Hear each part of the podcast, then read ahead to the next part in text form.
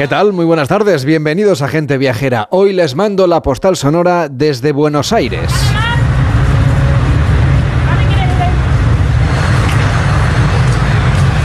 La ciudad está de lo más animada, casi tanto como en las celebraciones del Mundial. Y es que hace un ratito que ha empezado el Año Nuevo en la capital de Argentina y la gente sale a celebrarlo. Los barrios de Costanera, Palermo y Puerto Madero son algunos de los más transitados y de las calles más animadas de la noche bonaerense. Pero nosotros vamos en la búsqueda de Sebas García, un bartender que es toda una eminencia en la preparación de cócteles.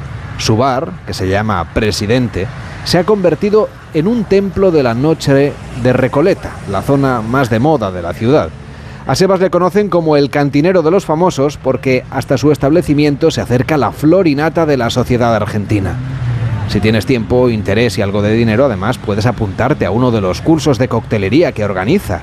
Si no, siempre puedes confiar en tu suerte y esperar a que a tu lado, en la barra de este bar de luz tenue y de lámparas de araña, te encuentres con Leo Messi. Dicen que viene por aquí cuando está de vacaciones.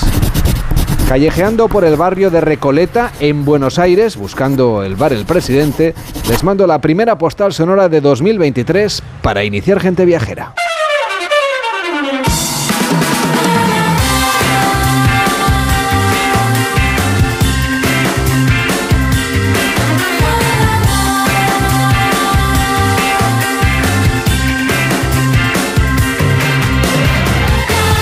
Gente Viajera, sábados y domingos a las 12 del mediodía, con Carlas Lamelo. Feliz año a todo el mundo, bienvenidos a Gente Viajera en un 2023 que estará plagado de grandes viajes, esperamos para todos muchas cosas buenas, aquí estamos estrenando año, nada más y nada menos que con Víctor Herranz. ¿Cómo estás, Víctor? Muy buenas tardes y feliz año, claro. Muy buenas tardes y feliz año 2023, Lamelo. Veo que has sobrevivido a las 12 uvas. Sí, ha sido, ha sido fácil. Ha sido fácil. Eran sin hueso, ¿eh? ¿Te las has tomado todas? sí, sí, sí. No, o sea, entonces tendrás un año de fortuna y de mucha suerte, ¿no? Y luego, pues todo el tema del el anillo, la copa, el coso rojo, algo viejo, algo. No sé, al final eh, me he cargado de, amuletos para pasar el 2023 de maravilla. Pues buena falta nos va a hacer porque tenemos muchos viajes por delante. Nos vamos apenas 200 kilómetros eh, que separan los frondosos bosques del Pirineo y la arcilla de las Bardenas Reales.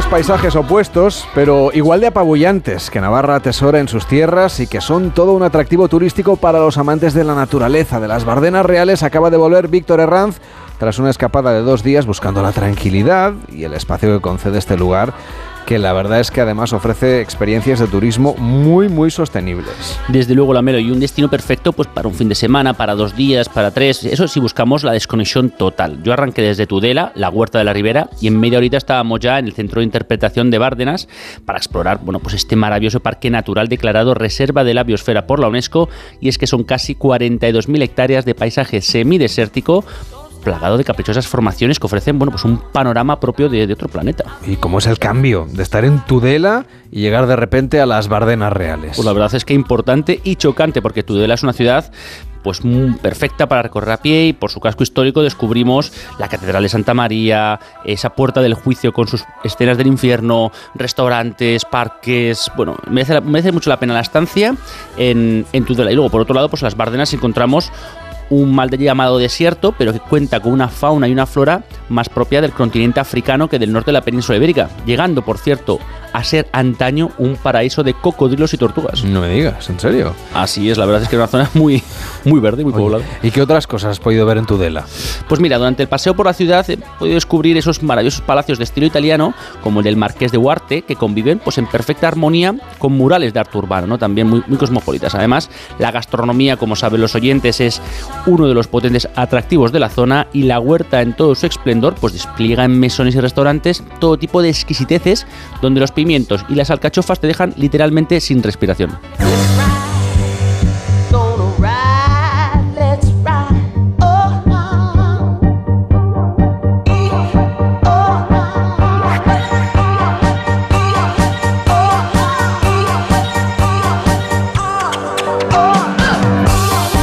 Paisaje más inesperado en el reino del verde, sin duda el de las Bardenas Reales, un mal llamado desierto a los pies de Navarra, un paisaje lunar que sorprende a todos los viajeros por la rareza geográfica y por el sobrecogedor color de su entorno. Así es, además el acceso es gratuito y se puede recorrer sus caminos en coche, aunque en la bicicleta la verdad es, es, una de las opciones más recomendables y sostenibles. Hay varias empresas que ofrecen los recorridos guiados, pero se puede hacer perfectamente con un mapa y por, y por libre. Uno mismo lo puede hacer. Eso sí, sigan escrupulosamente las indicaciones y no se salgan de la parte autorizada y segura porque aquí hay zonas donde se realizan prácticas de tiro aéreo desde cazas del ejército y además hacen batidas de caza mayor, o sea que hay zonas con mucho peligro. Pues ve usted por los lugares que le dicen que puede ir. Exactamente. Bueno, antes de seguir debemos explicar algo muy importante. El paisaje y las formaciones geológicas son parte esencial del parque natural y como visitantes no debemos subirnos ni a las laderas ni a las cimas de estas formaciones porque podemos degradarlas. Al final es un espacio que hay que proteger. Hablamos de un ecosistema de suma fragilidad que entre todos los que vayamos allí pues tenemos uh -huh. que cuidarlo, Víctor. Sí, sobre todo esos fotogénicos barrancos, esos cerros, los cabezos, como el de Castil de Tierra, que se ha convertido bueno, pues en el emblema del parque y ha sido escenario de películas y series de fama internacional. Y por aquí, sin ir más lejos, bueno, pues han circulado desde los delirantes protagonistas de Airbag a Daenerys Targaryen en su travesía por el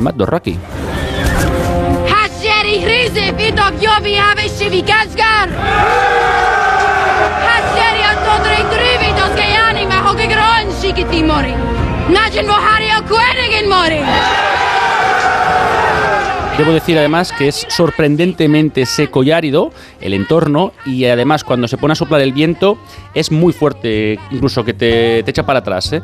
Luego también se pueden ver esos remolinos de viento en forma de pequeños tornados y tal. Y luego de repente, por otro lado, aparecen una infinidad de campos de cultivo de arroz que no entiendes muy bien por qué. La verdad es que por un lado es muy hermoso ese contraste entre el verde de los arrozales y el ocre del suelo para las fotos, pero sinceramente es algo que uno no se espera. Además, es bastante famoso el arroz de la zona, por lo que he podido investigar. Al Parque Natural se accede principalmente desde la localidad de Arguedas, aunque también se puede hacer por algún otro paso secundario. Usted puede encontrarlo en el mapa. Un entorno en el que se aprecian tres zonas diferenciadas. El plano, que es la gran meseta horizontal de las zonas norte y oeste dedicadas a los cultivos. La negra en el sur, formada por un conjunto de relieves horizontales cubierto de bosque de pino y de matorral. Y la blanca, que es la zona deprimida entre las dos anteriores y la que tiene mayor erosión por parte del terreno. Correcto, y además esta última es la más fotografiada y visitada, ya que aquí se encuentran pues, esas formaciones tan espectaculares de las que hablábamos, entre las que también destacan pues, la, la pisquerra que bueno, seguramente le suele, le suele sonar a la gente de esas escenas de la película de Airbag. Ahora, ahora le siento mejor, Toureño. Es que dentro del local no recibo la microonda, hombre. ¿Eh? Como no tenemos parabólica. Escuche, Pazos, hoy no pasaremos por ahí. Así que preste atención. ¿Tiene los centollos? ¿Centollos? No, centollos en este tiempo no, Touriño. Eso tiene que ser en los meses con R, en enero, en febrero. Pazos.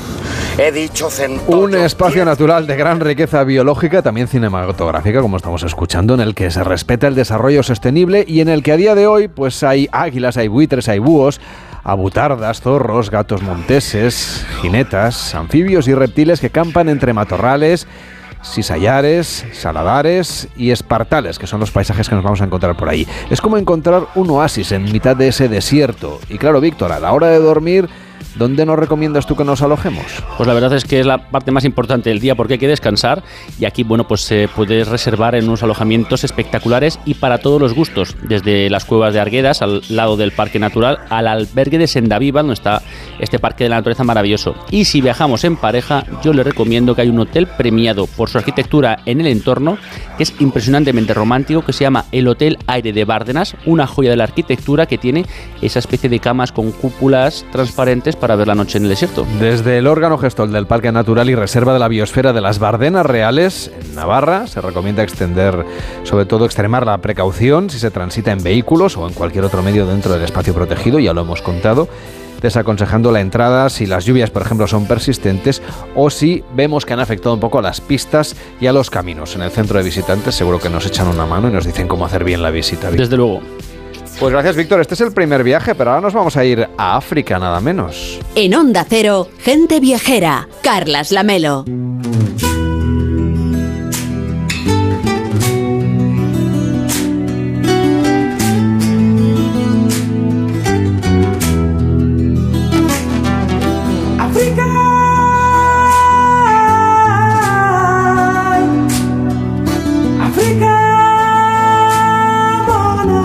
Pues en primer lugar hay que felicitar el año nuevo a Enrique Domínguez Uceta, que empieza el año como nosotros trabajando y con ganas de viajar, con los grandes propósitos viajeros para 2023. Enrique, feliz año. Igualmente, Carles, feliz año para ti, para todo el equipo, para nuestros oyentes. Esperemos que el año nos traiga ganas de viajar, que son fundamentales para ponerse en marcha en muchos viajes. Claro que sí, vamos a empezar este 2023 pensando en esos grandes viajes que podemos soñar para este año que empieza hoy mismo. Creo que para muchos viajeros el gran desafío sigue siendo el continente africano. Por eso hoy nos quería recordar que uno de los mejores lugares de África son las maravillosas Cataratas Victoria. Bueno, las cataratas Victoria son para muchos las más bellas del mundo. Un increíble salto de agua de un millón de litros de, líquido elemento por segundo, de casi dos kilómetros de anchura. Es como una gran cortina que se desploma desde más de 100 metros de altura sobre una grieta en la llanura y, y, esa caída pues genera una alta columna de agua vaporizada que justifica el nombre local que es Mosi Oa Tunia, el humo que retumba o que truena porque el fragor de la caída del agua es tremendo. Es seguramente el escenario más espectacular del sur de África, el que hizo decir a su descubridor, a David Livingstone, que hasta Los Ángeles se detendrían en su vuelo para contemplar las cascadas. No es mal eslogan, ¿eh? Resulta una verdadera incitación al viaje y me parece que el elogio está totalmente justificado, tú que has estado por allí.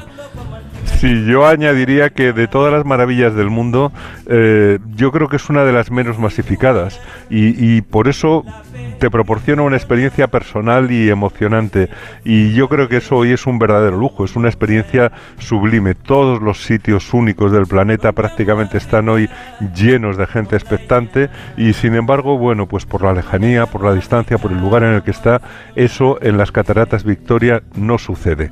El, el gran salto de agua era desconocido para el mundo cuando lo encontró Livingstone en 1855 y yo creo que sigue siendo el emblema de la vida salvaje en el sur de África porque el río Zambeze, que es el que alimenta las cataratas, acumula en sus riberas y afluentes algunos de los espacios naturales verdaderamente incontaminados, donde hipopótamos, elefantes y búfalos forman manadas con la misma escala colosal del río. La orilla izquierda del río pertenece a Zambia y la derecha a Zimbabue. La selva mm, frondosa y húmeda forma un corredor entre el agua y las sabanas que tiene alrededor, pero está siempre lleno de animales y hay una cadena de parques nacionales que se pueden enlazar por tierra o en vuelos locales para generar una experiencia verdaderamente única. En cierto modo, las cataratas son un destino en sí mismo, un, uno poco independiente ¿no? de los países a los que pertenecen en realidad, las cataratas.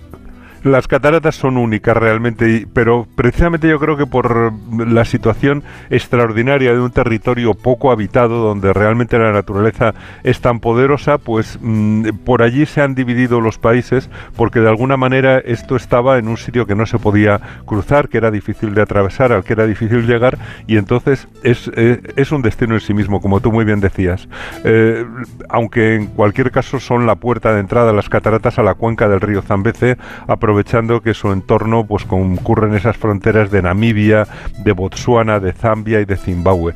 Y la historia yo creo que nos invita a entrar desde Zimbabue porque mm, así podemos seguir la tradición de los viajeros de Imperial Airways que hace medio siglo realizaban la Jungle Junction, una escala en las cataratas Victoria en el vuelo entre Southampton y Johannesburgo. Sus pasajeros se alojaban, hacían allí un pequeño descanso en el mítico Victoria Falls Hotel que sigue abierto y que está casi intacto. Está a 10 minutos caminando de las cataratas y de esa densa nube de agua vaporizada en la que se estrella la luz del sol y, al hacerlo pues explota en colores formando no un arco iris sino una cadena de arco iris enlazados. Eh, hay una selva breve que crece en torno al río Zambeze escondiendo ese camino que baja al mirador de la cascada del Diablo que yo creo que es el más espectacular de todos desde el que se contempla pues la la, cortina de agua de las cataratas y luego cuando vuelves a subir pues hay que recorrer una larga senda en la cornisa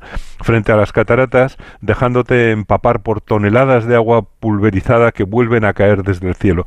Por todo eso, pues es una experiencia total, porque las cataratas se sienten eh, con la vista, se ven con la vista, pero se sienten con los oídos y en la piel y, y realmente muestran la naturaleza con su máxima potencia entrando por todos tus sentidos. Podemos decir que estas cataratas Victoria ofrecen, no sé, un tipo de experiencia de esas que buscan cada vez más, ¿no? Los viajeros, esas experiencias que te marquen, que te lleven, que te llenen al corazón, por ejemplo. Bueno, pues sí, ahora sí, realmente viajamos en busca de experiencias mm, como estas pocas. De hecho, las cataratas atraen no solamente a los buscadores de, de, esa experiencia, del lugar extraordinario, sino también a los que buscan las experiencias extremas, porque mm, ya puestos a buscar un poco el peligro y la emoción, puedes caminar al borde de los sumideros. Eh, cuando hay poca agua, incluso puedes bañarte en el mismo límite de, desde el que cae el agua en la cascada. Eh, puedes entrar también en lancha hacia el pie de, esas cataratas, puedes hacer puenting desde la plataforma metálica que salta sobre el río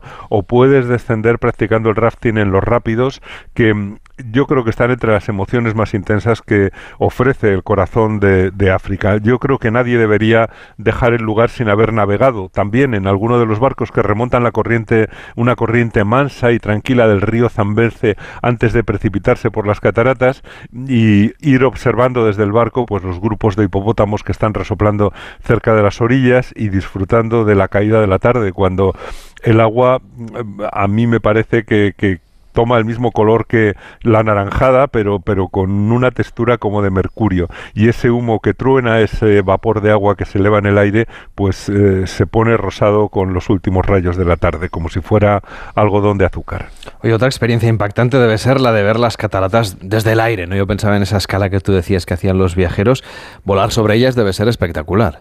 Bueno, es, es, impresionante. Fíjate que yo creo que cuando Livingstone imaginó el vuelo de Los Ángeles como el punto de vista soñado para contemplar las, las cataratas, acertó, porque además fue algo que él naturalmente no pudo hacer, pero él ya intuyó que desde el aire tenía que ser una maravilla. Y eso pues vale la pena comprobarlo tomando una avioneta, un helicóptero, un ultraligero, para, para mirar desde el aire ese profundo tajo abierto en la llanura por el que se precipita el río y el desfiladero sinuoso lleno de rápidos en el que se encajona hay una estatua de Livingstone que observa las cascadas desde Zimbabue, pero en Zambia eh, eh, Livingstone es una pequeña ciudad en la orilla del río. Y por cierto, mm, eh, un, consejo, hay que procurar, si es posible, estar en las cataratas Victoria durante la luna llena, porque en esa ocasión se abren los miradores durante la noche y se puede contemplar un increíble arco iris nocturno durante la noche. Es, es fantástico, desde luego. En realidad, las cataratas están en una de las zonas con mayor pureza de vida salvaje en África,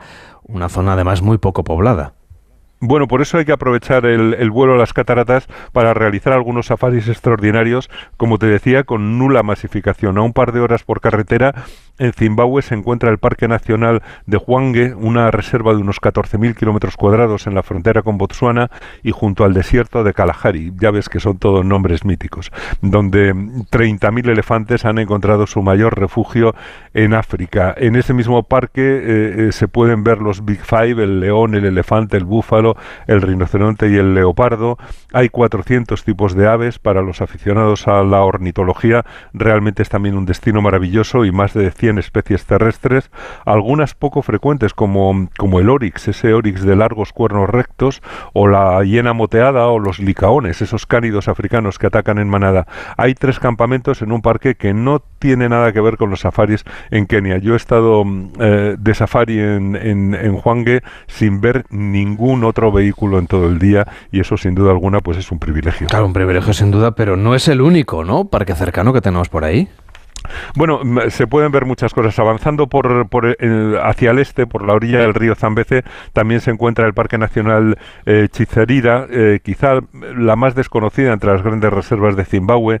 Está lejos de las rutas locales y del turismo y ofrece un espectáculo natural de, vida salvaje incontaminada.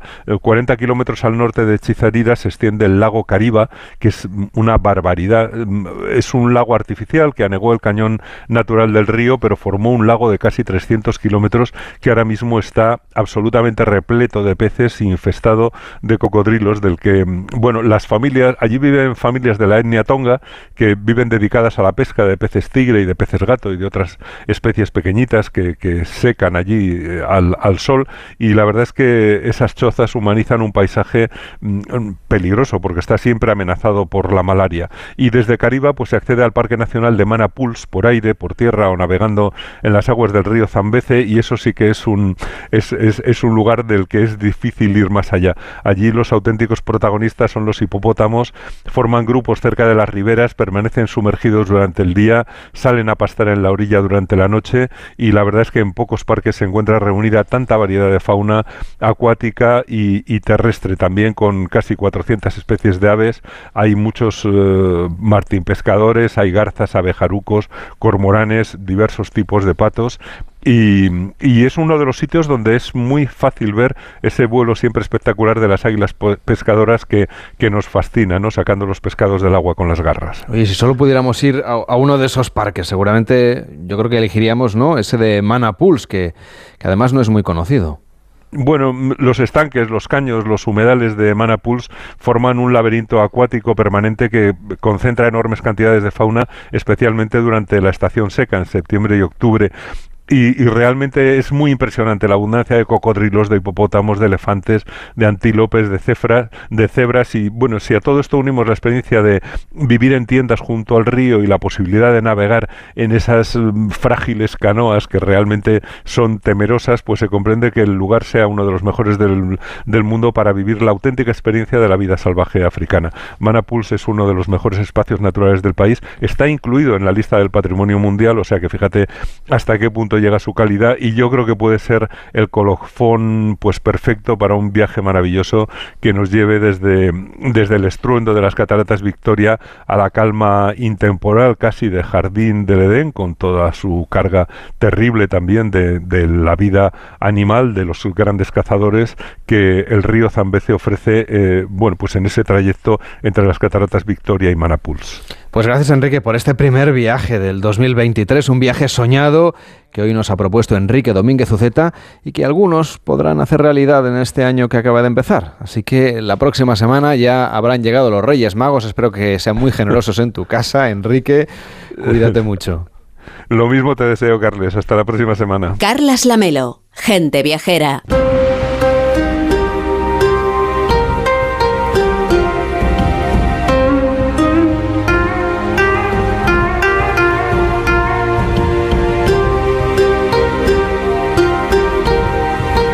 Desde el Kaseidon en Hokkaido, la langosta espinosa Yeseebi en Honshu, pasando por el Hiyayuku en Kisuru y el Dorome en Shikoku, la gastronomía japonesa es un verdadero orgullo nacional y en este inicio del año queremos proponerles una ruta a través de sus delicados platos y por eso nos acompaña Laura Blocona, que es manager de turismo de Japón en España. ¿Cómo estás? Muy buenas tardes y feliz año.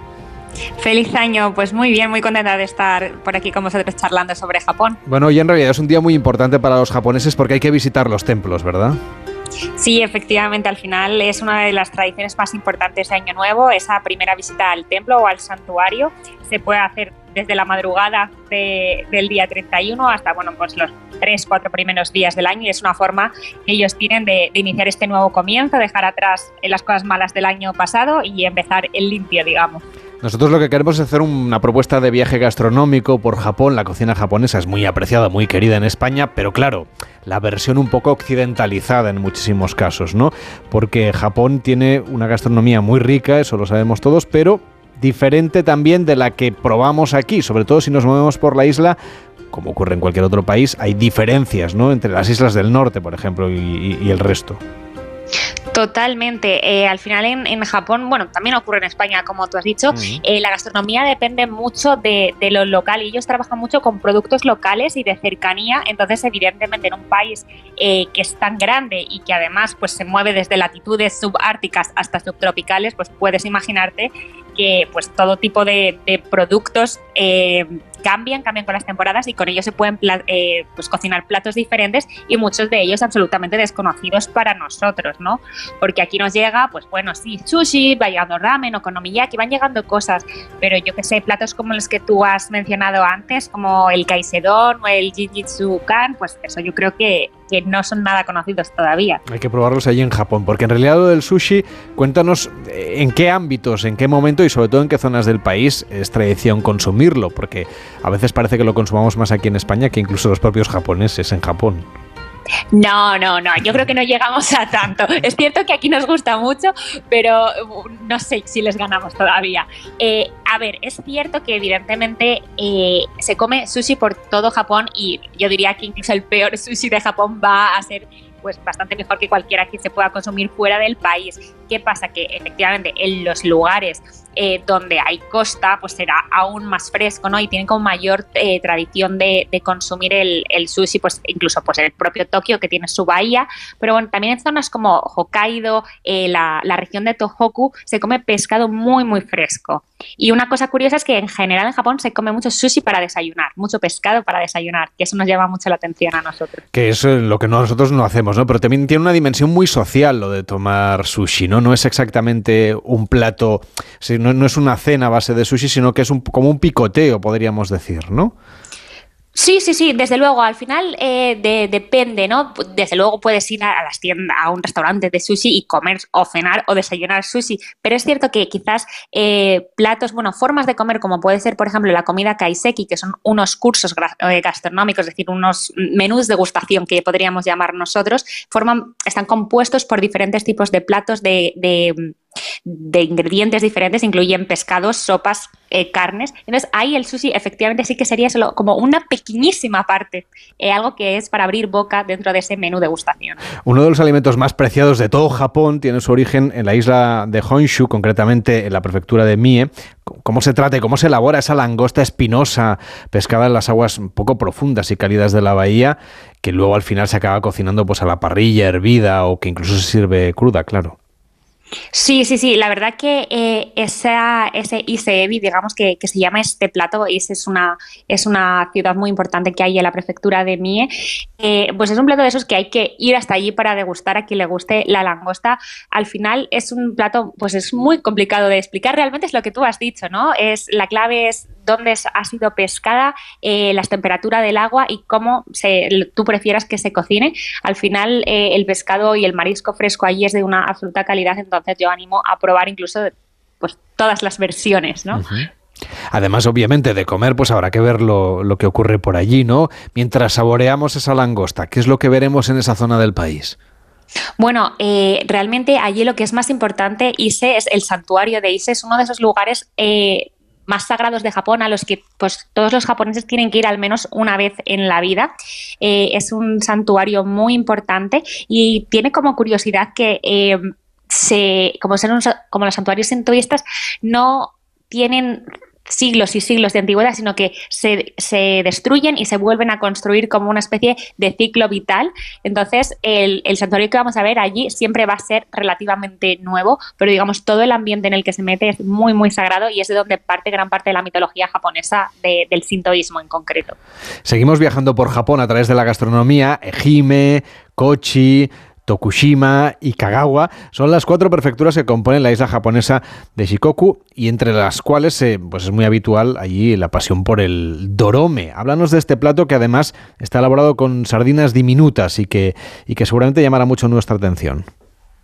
Sí, eh, bueno, pues eso, es un plato eh, muy específico de esta zona, son eh, unas sardinas, unas sardinas pequeñitas que además se suelen comer crudas, eso nos puede llamar un poco la atención, pero bueno, al final es un poco abrir nuestra mente y simplemente dejar que juzgue nuestro paladar, porque están buenísimas, se suelen comer bañadas en salsa ponzu, que está hecha con yuzu, que es un, cítrico japonés, también tiene ajo, vinagre y miso, nada, están muy ricas, eso sí que también te las puedes comer casi como de, de aperitivo y son uno de los más manjares de, la zona. Pero quizás si yo tuviera que hacer una recomendación a la gente que, vaya hasta Shikoku, tienen que probar sin duda el udon. El udon es un tipo de fideos eh, que son muy gorditos y se comen tanto en seco como en como en sopa y allí, bueno, es la cuna del udon, están muy, muy orgullosos de, de, este tipo de fideo. Incluso hay muchos restaurantes que tienen como una pequeña parte que es casi taller donde tú puedes cocinar tus propios fideos y es una experiencia pues muy única y divertida, yo creo. De hecho, los fideos en otras muchas formas, ¿no? En realidad las guarniciones son una parte esencial de la cocina japonesa. Hay que prestarle mucha atención también al orden en el que debemos comer las cosas que nos ponen en el plato o en el cuenco, ¿verdad? Sí, sin duda. De hecho, al final eh, hay muchos mm, eh, restaurantes donde vamos a recibir pues ya como bandejas preparadas, como casi serían un plato combinado, por decirlo en nuestro... Nuestra manera de ver las cosas, ¿no? Sí. Justo, ¿no? En un menú del día. Entonces, tú recibes una bandeja donde vas a tener un plato principal acompañado de arroz o un poco de ensalada, sopas, eh, té y encurtidos. Entonces, a, mí siempre, ¿no? Lo primero que me sale es comerme la sopa. Y sin embargo, esto sería lo que cierra una comida japonesa. La sopa se deja para el final. Laura, ha sido un placer irnos de viaje a través de los sentidos de la gastronomía. Laura Blocona, que es manager de turismo de Japón en España, en este primer día de este año 2023. Cuídate mucho y hasta la próxima. Muy buenas tardes. Muchísimas gracias. Hasta luego. En Onda Cero, gente viajera. Carlas Lamelo. ¿Y tú que tienes hijos adolescentes? ¿Qué necesitas para tu seguridad? Mi preocupación son mis hijos, que ya son más independientes y pasan mucho tiempo fuera de casa. Me preocupa que les pueda pasar algo. Pues en Securitas Direct tienen una alarma para ti. Porque en su app tienen un botón SOS con el que pueden pedir ayuda en caso de emergencia. Y con las cámaras puedes saber cuando llegan a casa y ver que están bien. Y es que tú sabes lo que necesitas y ellos saben cómo protegerte. Llama ahora al 900-272-272 o entra en securitasdirect.es y descubre la mejor alarma para ti. No me agobies. No me entiendes. No me gusta. No me apetece. No me renta. No me rayes. No me digas cómo hacerlo. No me comas la oreja. No me digas lo que tengo que hacer. La adolescencia de tus hijos te pondrá a prueba. Descubre cómo disfrutarla. Entra en fat.es. Seguro que conoces algún caso de acoso en redes sociales, una noticia falsa que se hizo viral o has visto cómo los haters no paran de compartir mensajes de odio. Actúa. Ya es hora de darle la vuelta a esto y demostrar que nosotros también sabemos utilizar las redes sociales para el cambio. ¿A qué esperas? Elige uno de los temas, usa tu creatividad y haz un vídeo para redes sociales a tu manera. Regístrate en Efecto 1000 y sube tu vídeo. Nosotros ya formamos parte de la generación 1000. La generación que usa las redes sociales con cabeza. Efecto 1000, un proyecto de la Fundación Atresmedia. ¿Y tú que tienes una mascota en casa? ¿Qué necesitas para tu seguridad? Yo lo que necesito es una alarma que pueda conectar cuando Toby se queda solo en casa, que es a diario. Pues en Securitas Direct tienen una alarma para ti, porque es compatible con mascotas. Y tú siempre puedes conectarte a las cámaras para comprobar que está bien. Y es que tú sabes lo que necesitas, y ellos saben cómo protegerte. Llama ahora al 900-272-272 o entra en securitasdirect.es y descubre la mejor alarma para ti. Carlas Lamelo, gente viajera. Presentamos tu casa mediterránea. El nombre de, de Cel eh, está inspirado en el cielo. En mallorquín, uh, Sal uh, es el cielo, ¿no? Y, en ese sentido creo que el cielo del, Mediterráneo es uno de los cielos más bonitos de, del mundo. Y bueno, este nombre era el que nos, más nos transmitía, más identificados nos sentíamos. Y además es algo que se pronuncia y se dice igual en muchos países de la cuenca mediterránea, con lo cual es un nombre que ya en sí mismo transmite la sensación de, cielo. Bienvenidos a CEL. CEL es la nueva marca hotelera que lanzan Melia Hotels International y Rafa Nadal, nada menos, para llevarnos al cielo y que destila la esencia del Mediterráneo. Una alianza mallorquina con un futuro además prometedor y con un estreno este año recién comenzado, que la verdad es que no se me ocurre mejor tema con el que saludar ahora mismo a Lorena Pérez Mansillas. ¿Cómo estás? Feliz año. Muy buenas Hola, tardes. Hola, Lamelo, feliz año. Pues encantada de estar aquí de nuevo. Ojalá haber podido comenzar 2023 en CEL, pero hay que esperar al verano, que es cuando se abrirá el primer hotel de la marca, que estará, como no, en algún lugar de Mallorca, que de momento nos han desvelado y nos lo contarán en breve en Fitur. Es la primera vez que Melia crea una marca hotelera con un tercero, pero siendo ese tercero el mallorquín más universal, Rafa Nadal, yo creo, la Melo, que la alianza era más que inevitable. ¿Qué mejores embajadores mundiales de lo mediterráneo que Nadal y la familia Scarrer? Un encuentro posible porque tanto Melia como el tenista Maracori comparten valores sólidos. Oye, ¿cómo es esto de que Rafa Nadal se lance ahora al mundo de la hotelería? Pues mira, siendo Rafa Nadal un hombre que por su profesión está en constante viaje de acá para allá, sabe lo que le gusta y lo que no le gusta tanto en los hoteles y su experiencia va a ser un granito de arena más en este proyecto. Nadal cree que la importancia del turismo en el presente y en el futuro y la incursión hotelera es algo que tiene en mente desde hace largo y tendido.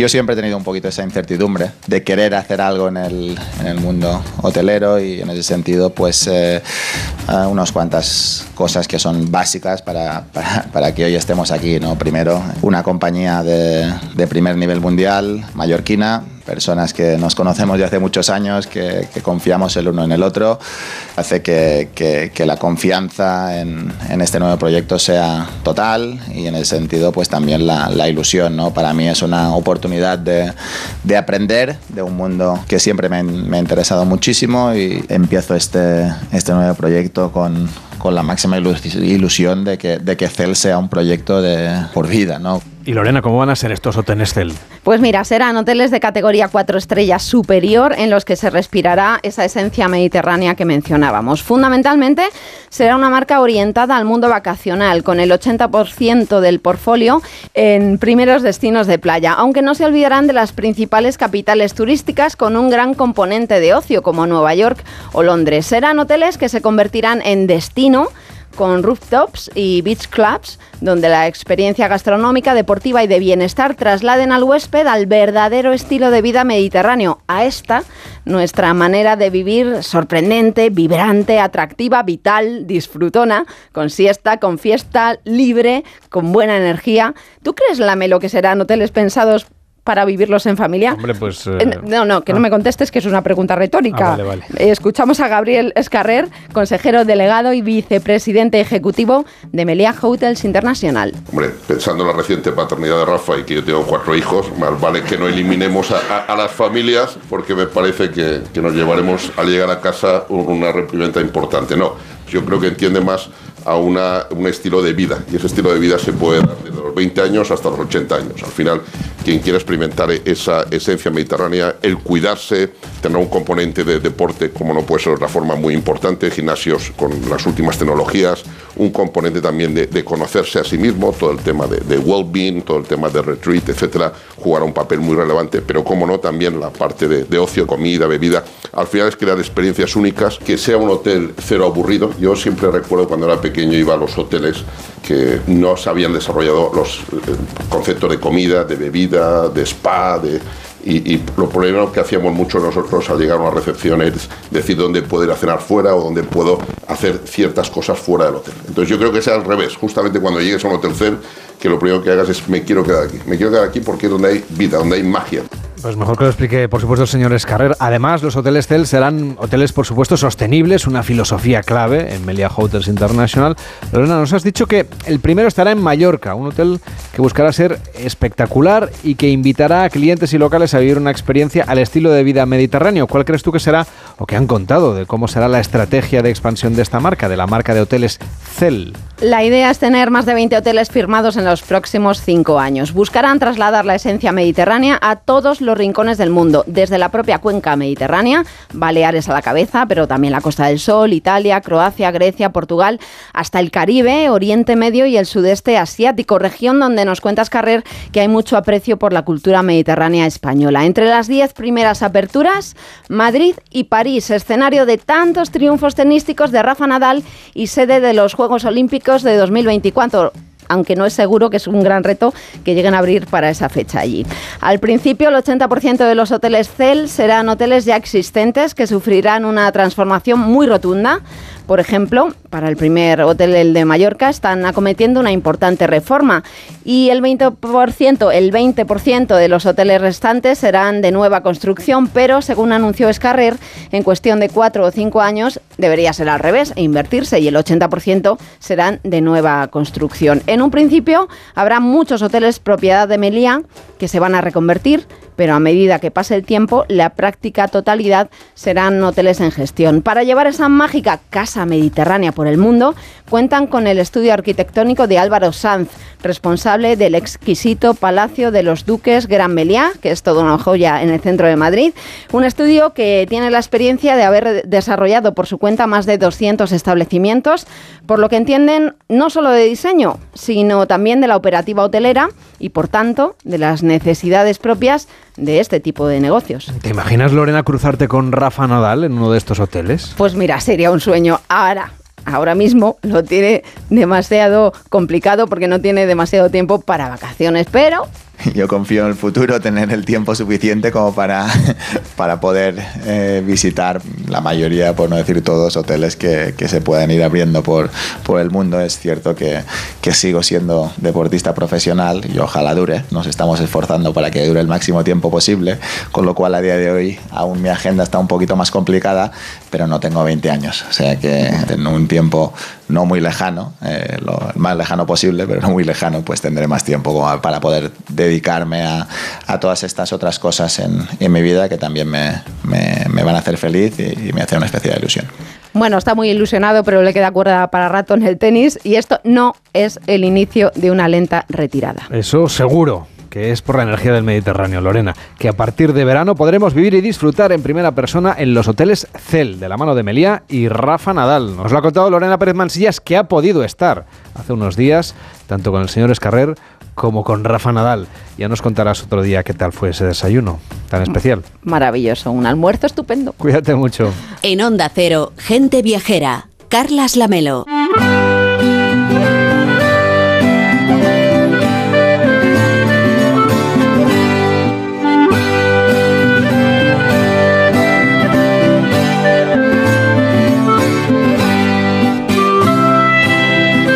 Últimas semanas las lluvias han ido cayendo en nuestro país, nos han vuelto a visitar y con ellas no solo se han llenado los embalses, aunque quizá no tanto como deberían, sino también todos los cursos de agua que nos nutren. En estos días, ríos y arroyos van cargados de este bien tan necesario, lo que provoca que las numerosas cascadas que se distribuyen por todos nuestros paisajes estén en un momento álgido. Y de ello nos viene a hablar hoy Raúl de Tapia, el biólogo viajero de gente viajera que se encuentra disfrutando de estos saltos de agua que tienen múltiples maneras de nombrarse también en función del lugar en el que nos encontremos. Oye, ¿qué rincón de nuestro país has, has elegido, has provocado para hacer este recorrido por los paisajes de agua? Pues a veces son los lugares los que te provocan a ti, ¿no? Y en este caso ha sido una visita al Valle del Jerte, con, motivo de la celebración de, del Festival de Ecopoesía que tiene lugar estos días en, en, territorio extremeño. Y visitando una de sus gargantas, que es como definen ellos a las entalladuras, angosturas eh, llenas de agua que descienden de las sierras, pues en ese encuentro con las gargantas eh, me di cuenta de que era el momento en el que toda España está para bien, ¿no? De, desbordando sus paisajes de torrenteras, de, canales que generan una algarabía que es muy visitable. Y en concreto, ahora mismo he visitado dos, eh, la garganta de las Nogaledas y la garganta de los infiernos. La de las Nogaledas, que está en, en, la, en es un, en realidad son siete cascadas soberbias en, en dimensiones eh, que van concatenadas y nos invitan a pararnos y a contemplarlas con, con detenimiento siempre hay un intento en, estas caídas ¿no? de, de, entender el movimiento caótico del agua en, cada roca y es lo que nos permite esta senda de 5 kilómetros en la que vamos a atravesar además una maravillosa galería de, de de lodones, que es un árbol noble de, presencia elevada y además eh, sus hojas caducas están provocando estos días una lluvia, una lluvia amarilla en, cualquier movimiento del, del viento. Además, aquí en las paradas, en esta zona del Jerte, si miramos un poco más de la arboleda, vamos a ver las brasas de los cerezos, que son esas hojas que en este momento están a punto de caerse, pero que se están iluminando casi como si fuera desde el interior. Y bien cerquita eh, está la garganta de los infiernos, que ya desde lejos va anunciando todo lo que te va a ofrecer y se enclava en, en, un bosque mixto, donde están los castaños, donde están los robles melojos, los espinos, los madroños, las escobas o los ruscos, que allí colocan en las ventanas también como, como hierba santa.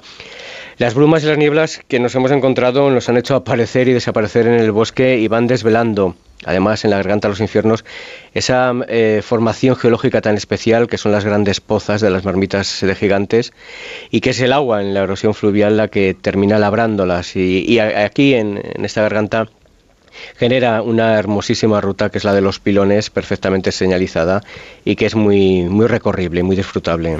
Si en Extremadura hablamos de gargantas, en Galicia deberemos hablar de seimeiras, esas eh, fervenzas o cadoiros, así se llaman según la comarca en la que estemos. Y tienes señaladas dos en tu cuaderno de viaje, la fervenza de Oscuridad y la Seimeira de Afonsagrada, que son dos lugares que tú nos quieres recomendar en Galicia.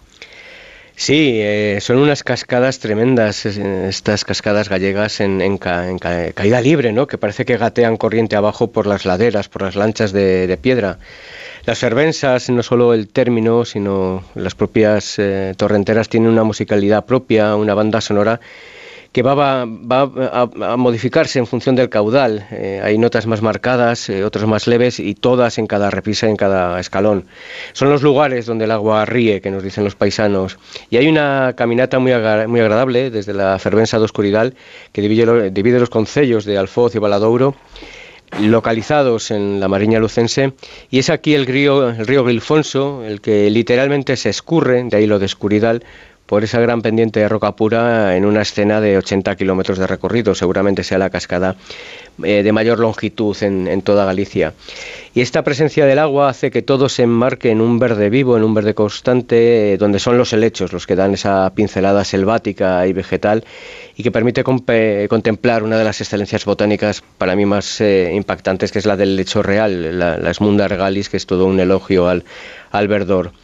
Y un poquito más allá tenemos la Seimeira de Afonsagrada, Vilagoncede, el río Porteliña, que va a generar un salto de agua un poco más breve, de 50 metros, pero de nuevo es la verticalidad de esta Seimeira la que aparece con un velo de novia ¿no? sobre la pared. Eh, tiene un aspecto además romántico, porque tenemos allí mismo un antiguo molino, un poco decaído, y los abedules que amparan todo este lugar con esos troncos blanquecinos, eh, luminosos, generan eh, esa armonía de, la composición. Eh, creo que los abedules son los árboles muchas veces más gratos de, contemplar, porque incluso en la umbría ¿no? aparecen esplendorosos y no somos los únicos que los disfrutan. Aquí vamos a encontrar a varias especies de pájaros carpinteros que los visitan con gusto, alimentándose en sus troncos pero no vamos apenas seguramente a escuchar su repiqueteo porque el estruendo de la Seimeira hace que domine toda la atmósfera sonora. Y un poco más al sur, en el Parque Natural del Lago de Sanabria, allí podremos utilizar directamente el término cascada, aquí sí, para referirnos a esa escultura líquida que se forma en la población de Sotillo, en el interior de un inmenso robledal. ¿Qué nos vamos a encontrar si decidimos caminar por estos senderos, Raúl? Pues aquí sí, la red de senderos es, es, muy amplia en toda Sanabria y lo bueno que tiene muchas veces una, una, cascada retirada como la de Sotillo, que está en un fondo de valle, hace que nos tengamos que adentrar por una eh, carretera paisajística, además una de las más bellas para mí de todo el territorio, que surge del municipio del Puente hasta el inicio de la ruta. En el camino tendremos que hacer una de esas paradas hermosas que provocan una satisfacción muy diferente. En este caso es por, un árbol, por un castaño de más de 400 años en la población de San Román, que yo creo que entre 7 y 8 personas no lo abrazaríamos, varias veces centenario, y que la primera visita que pude hacer a este árbol hace 25 años me llevó a conversar con, con uno de sus dueños, porque realmente tenía tres dueños. Por un lado, él era el propietario del árbol y de sus leñas, de los aprovechamientos madereros. Había un segundo dueño, que era el dueño de las castañas y solo de las castañas, y un tercero, eh, que era el dueño del suelo, sobre el que se hincaban las raíces. Es una forma de heredad compartida en la que los hijos recibían de manera diferenciada los provechos de la tierra por parte del padre. Y a pocos kilómetros ya nos vamos a adentrar en Sotillo, que como su nombre indica, presenta un nutrido soto ribereño. Y a poco que empecemos a, a caminar, encontramos esos árboles emblemáticos, que son los acebos, los tejos, los herbales, eh, un rojo esplendoroso. Y habrá, habrá que ir atento a las aves del camino porque en estas emboscaduras vive el camachuelo, una ave diseñada tremendamente bien, con un encarnado intenso en su pecho y en su mejilla y una boina negra que tiñe también las alas y la cola. Esta vez una de esas visiones que nunca olvidas una vez que la ves. Y sí, con algo de esfuerzo vamos a llegar a la cascada. Y si nos atrevemos a hacerlo en invierno, además con toda la delicadeza y toda la tranquilidad y con toda la prevención que, se debe, cuando las temperaturas bajan eh, por debajo del cero, vamos a ser testigos de su cuerpo escultórico. Es decir, en este momento, eh, en las heladas, eh, la cascada es sólida y parece haber salido de la última glaciación. Ahora seguimos viajando hacia el sur, en tu Salamanca natal. Allí tenemos otros dos nombres singulares para estos saltos de agua, el Pozo de los Humos y el Cachón de Camaces. Háblanos de estos hitos del paisaje en Arribas del Duero. Pues estos días el Pozo de los Humos eh, está desorbitado. eh, recibe su nombre además de una doble condición. Por un lado, eh, el gran hondón en el que cae se abre como un inmenso pozo sobre los granitos de los arribes y son las aguas del río Uces las que se precipitan por dos grandes escalones que en este momento ni se ven de, la tremenda tromba y caudal. Y quizás aquí haya no solo que mirar al agua, haya que mirar también al cielo, pues no será complicado el que nos pase un águila perdicera por encima de nosotros, que tiene aquí sus áreas de campeo y caza, con sus rincones de nidificación, y observar su planeo ¿no? desde la mirada binocular de los eh, prismáticos nos permite acceder a la elegancia de, este cuerpo de ave que parece muchas veces que quiere competir, eh, competir ¿no? con, con el pozo y con el cachón en, en nuestro atractivo. Y si cerramos, Raúl, este recorrido en los Pirineos, eh, por ejemplo, nos podríamos ir en concreto a las gradas de Soaso y a la cola de caballo dentro del Parque Nacional de Ordesa, cuyas aguas ya sé que fueron todo un mito en tu juventud, lo contamos aquí en el programa no hace mucho, así que háblanos que tiene este lugar que te atrapa desde tu juventud hasta hoy, que sigue siendo joven, ¿eh? pese a todo. Un poco, cada día menos, como yo, pero... Se agradece. Eh, yo tengo muy mitificado Ordesa porque fue el primer parque nacional que, que visité y luego lo he ido eh, visitando en otras ocasiones. Pero aquí la, la espectacularidad se la lleva todo el conjunto. Ese valle excavado de manera portentosa en el río, gracias al río Brazas, ¿no? en la roca caliza. Y todo Ordesa es un discurso de- del agua en todos sus estados. Eh, claro, da lugar a numerosos saltos y he querido destacar las más clásicas, las más accesibles para grupos familiares en esa histórica senda de Soaso. Las gradas de Soaso son una concatenación de saltos de distintas alturas y, su encanto reside en este hecho, en la reiteración armónica. Parecen colocadas eh, para ser hermosas entre bosques de abetos y de hayas. Y a pesar de que nos estamos encaminando siempre allí en un ascenso continuado, la singularidad de esta secuencia de, de brincos y de cabriolas acuáticas hace que el tiempo se difumine y no seas consciente ni del paso ni del cansancio. Quizás uno de los encuentros hermosos aquí entre las aguas es la presencia de las marmotas, este ser que lo asociamos a, estar dormido, ¿no? como una marmota, y que es fácil encontrarlas reposando en alguna de las rocas del lugar y que disfrutemos de su tranquilo perfil. ¿no? Eh, es- son animales eh, muy descansados, por definirlo de alguna manera. Y como fin de ruta o continuación, dependiendo si queremos subir a Goriz y adentrarnos hacia Monte Perdido, pero en un recorrido más familiar, más pequeño, la cola de caballo puede ser ese, ese destino, eh, si no queremos ir más allá, ya que es muy espectacular su, su imagen, eh, es un buen punto sobre el que volver a retornar y irnos fascinando con esos paredones de- del Valle Pirenaico. Y como vemos, todas estas aguas a las que estamos loando, que estamos mencionando, caen por todo el país dando un poco de respiro a las reservas y son también una excelente excusa para, para viajar en busca de experiencias invernales que merecen y mucho el, el esfuerzo. Pues hemos querido hacer este recorrido por esta España de agua de interior y también, eh, desde luego, pues eh, toda esa grandeza que tenemos, que es la naturaleza que tenemos en nuestro país y también en Portugal, porque hemos hecho un salto también al país vecino con Raúl de Tapia. Cuídate mucho, un fuerte abrazo. Igualmente. Gente viajera, sábados y domingos a las 12 del mediodía, con Carlas Lamelo.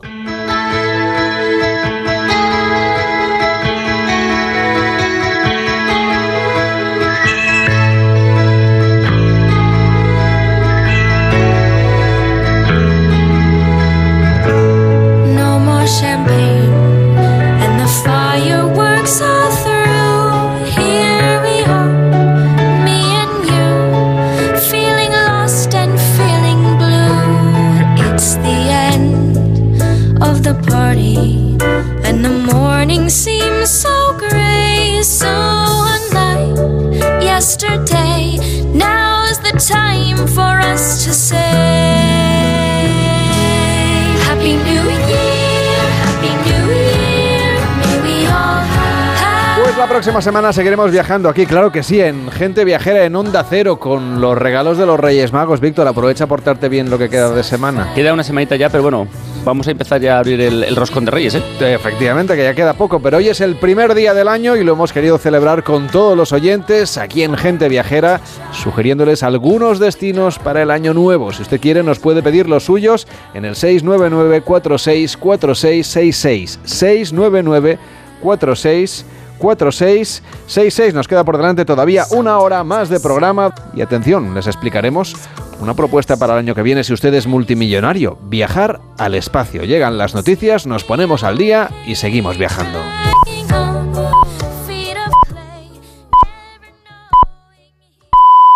La una mediodía en Canarias. Noticias en Onda Cero. Buenas tardes. El Papa Francisco ha recordado en su primer Ángelus del año al difunto Papa emérito Benedicto XVI, fallecido este sábado a los 95 años. Primera misa del pontífice Francisco, mientras Roma se prepara para despedir al emérito y espera que unas 35.000 personas acudan a velar sus restos mortales en la capilla ardiente, que se abrirá mañana en la Basílica de San Pedro, y unas 60.000 personas que acudirán el jueves al funeral. Corresponsal en Roma, Darío Menor. El Papa Francisco ha tenido muy presente a su antecesor Benedicto XVI, fallecido ayer, en la locución que ha dedicado a los miles de fieles congregados en la Plaza de San Pedro del Vaticano este mediodía antes de la oración del Ángelus. Le ha pedido a la Virgen que interceda por él. In queste ore invochiamo la sua intercessione, in particolare per il Papa emerito Benedetto XVI, che ieri mattina ha lasciato questo mondo. Jorge Mario Bergoglio, que el jueves presidirá el funeral por el Papa emérito, ha instado a los fieles a que se unan con un único corazón y una única alma para dar gracias a Dios por el don de este fiel servidor del Evangelio y de la Iglesia. Durante la misa que había celebrado antes, Francisco también ha rogado a la Virgen que acompañe a Benedicto XVI en su paso desde este mundo hacia Dios. En su primer Ángelus de este año, el Papa Francisco ha pedido además rezar por todos los que sufren por la guerra en muchas partes del mundo. Ucrania es precisamente una de las prioridades de Suecia, que asume hoy la presidencia de la Unión Europea, un mandato rotatorio que España tendrá dentro de seis meses por quinta vez. En una entrevista en Europa Press, el ministro de Asuntos Exteriores, José Manuel Álvarez, ha asegurado que nuestro país aspira a que su presidencia sea la de la unidad europea. Lo que el gobierno de España quiere es que esta sea la presidencia de la unidad europea.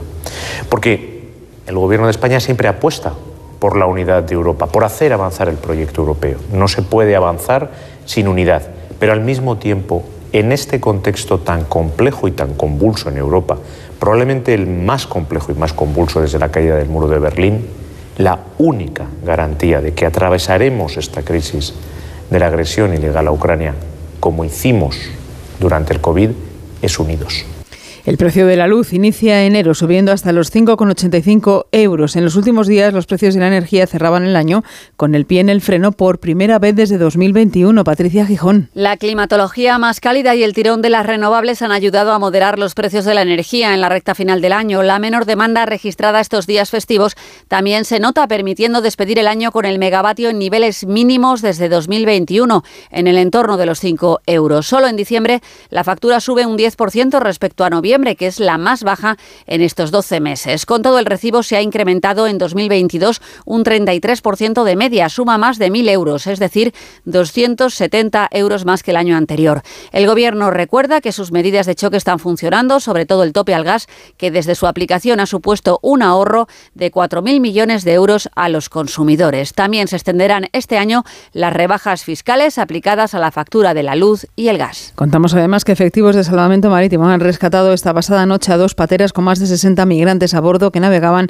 en aguas próximas a Lanzarote y que han sido derivados al muelle de Arrecife para recibir atención sanitaria. Además, siguen perdidos desde hace algunos días varios inmigrantes que salieron de la costa de África Occidental a bordo de sendos cayucos. Y ya sabemos el nombre del primer bebé del año. Es una niña, se llama Irache, ha nacido a las 12 en punto de esta noche en el Hospital Gregorio Marañón en Madrid. Deportes, David Camps. Mientras la Premier League inglesa empieza el 2023 con una nueva jornada de liga y dos partidos programados para hoy, Tottenham, Aston Villa y Nottingham. Chelsea, la Liga Española, despide el 2022 con polémica arbitral en el derby de la ciudad condal Barcelona Español, saldado con empate a uno y que deja al Barça igualado en el liderato con el Real Madrid a 38 puntos. El técnico azulgrana Xavi Hernández. Yo creo que se ha descontrolado, ha, ha- ha descontrolado el partido. No ha tenido el control del partido, sin más. Es así. Pero es que volvemos a hablar del árbitro otra vez. Es que no. yo no puedo controlar al árbitro. El árbitro tendría que salir y hablar y, y lo que ha visto, lo que ha sentido, lo que le han dicho los jugadores. Pero, ¿qué, qué, qué voy a decir yo? Sin más, ya está. Si por eso digo que, es un árbitro que, que te da la sensación que domina y tiene el control del, del partido y te habla y comunica y hoy, no ha sido así. Pero no lo culpo de nada. O el empate es culpa nuestra. Real Sociedad y Atlético de Madrid son tercero y cuarto en la clasificación, puestos europeos para el Athletic de Bilbao y el Betis. El Sevilla, el Cádiz y el Elche ocupan los puestos de descenso y en tenis Feliciano López ha anunciado su retirada en el 2023 después de 20 años en el circuito profesional. Es todo, repasamos la actualidad de este primer día del 2023 a partir de las 2 de la tarde la una en Canarias en una nueva edición de Noticias Fin de Semana con Juan Diego Guerrero y en nuestra página web ondacero.es. Continúan con gente viajera y Carlas Lamelo. Síguenos por internet en ondacero.es.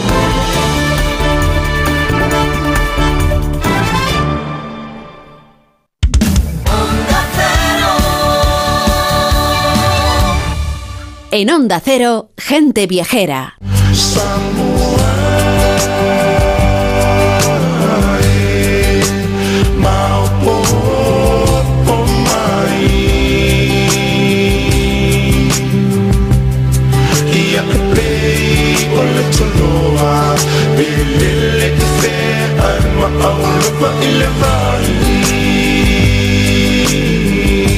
Celebrando el año nuevo en Gente Viajera, pues vamos a viajar a un lugar que geográficamente tiene mucha importancia hoy porque se encuentra justo al lado de la línea internacional del cambio de fecha. Los primeros países que han celebrado ya la llegada de 2023 son algunos archipiélagos de la Polinesia como Kiribati, Tokelau, Tonga o Samoa. Aunque a nosotros nos quedan un poco atrás manos, son destinos viajeros con los que vale la pena soñar. Y Ángel Martínez Bermejo ha tenido ocasión de recorrer alguno de ellos y hoy quiere llevarnos, aunque sea con la imaginación, a Samoa, que puede ser uno de los grandes viajes para 2023, que es lo que estamos intentando inspirar en la gente viajera en este primer día del año. Feliz año, Ángel, ¿cómo estás? Buenas tardes. Feliz año, Carlos. ¿Qué- ¿Cómo estás? Oye, ¿qué tiene de especial Samoa entre estos archipiélagos polinesios? Eh, pues mira, yo no conozco todos, todos, pero de los que sí he podido visitar, creo que Samoa es, junto a su vecina Tonga, los que mejor han sabido conservar su cultura tradicional. No es exagerado calificar a Samoa como el alma de la Polinesia, ya que aquí perduran muchas costumbres y modos de conducta muy anteriores a la llegada de los europeos. Samoa no es solo un lugar lejano, es casi otro mundo, otro mundo repleto de parajes bellísimos que encajan muy bien con la idea de ese paraíso tropical con el que a veces soñamos. Oye, es un paraíso, pero es un paraíso de aquellos eh, de los que prácticamente lo ignoramos todo, ¿no? Cuéntanos así un poquito para empezar, ¿cómo es físicamente Samoa? ¿Qué debemos esperar de este viaje? Bueno, Samoa se compone fundamentalmente de dos islas grandes, Upolu y Savai, y además siete pequeños islotes. Su extensión total es comparable a la de la provincia de Álava, pero como todo es relativo, hay que decir que Savai es la isla más grande entre Nueva Zelanda y Hawái. Al ser de tamaño relativamente grande y ser bastante montañosas, son muy variadas de paisaje. Las playas son espectaculares, el interior montañoso está cubierto de bosque tropical y allí abundan las cascadas, y los parajes solitarios. La montaña más alta de Savai tiene 1850 metros de altura. También hay restos de antiguas civilizaciones, en parte ocultos en la floresta. Es un lugar para explorar con tranquilidad, disfrutando del ambiente y del contacto con la población local. Según mi experiencia, es uno de los lugares de la Polinesia en los, en los que es más fácil la relación con la gente. Están muy orgullosos de su cultura y se nota. Oye, ¿y por dónde empezamos a explorar este archipiélago? Todos los viajeros entran por Upolu, que es donde está el aeropuerto. Aquí también se encuentra Apia, la capital. Apia es realmente la única ciudad de todo el país. Las torres blancas de algunas iglesias siguen siendo los edificios más destacados del frente marítimo y sirven como faros para los navegantes. Los autobuses son de colores brillantes y casi parecen discotecas sobre ruedas, con música a todo volumen. El mercado es el mejor de todo el Pacífico Sur, un muestreo de todos los productos locales por supuesto de cocos y bananas, pero también frutos del pan y bulbos de taro, hojas trenzadas de tabaco, cañas de azúcar y raíces misteriosas, también productos preparados como banana y taro asado, pescado seco, hojas de banano que envuelven cualquier cosa, atados con ungüentos para la piel. Al fondo hay unos puestos de comida donde se sirve el mejor cacao que se pueda probar en Samoa. También en un extremo del mercado, los hombres se reúnen en unos bancos corridos alrededor de una gran cacerola donde se prepara la cava. es la gran actividad social de los samoanos, charlar de todo lo divino y lo humano mientras se beben tazas y tazas, aunque para ello utilizan cáscaras de coco, de esta bebida oscura hecha con la raíz del pimentero. El deporte más popular es el rugby y como los samoanos están entre las gentes más altas, grandes y fuertes del planeta, un equipo de rugby está formado por un verdadero ejército de gigantes. Yo coincidí con el día de la fiesta nacional que se celebró con un partido de la selección nacional contra la de Fiji y fui al estadio para ver lo que parecía un combate entre dioses y titanes.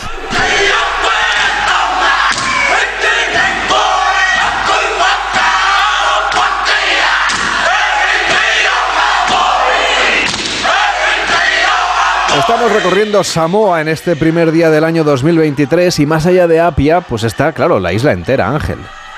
Bueno, primero hay que decir que ellos ya están en el segundo día del año 23 con el cambio horario. sí, sí, sí.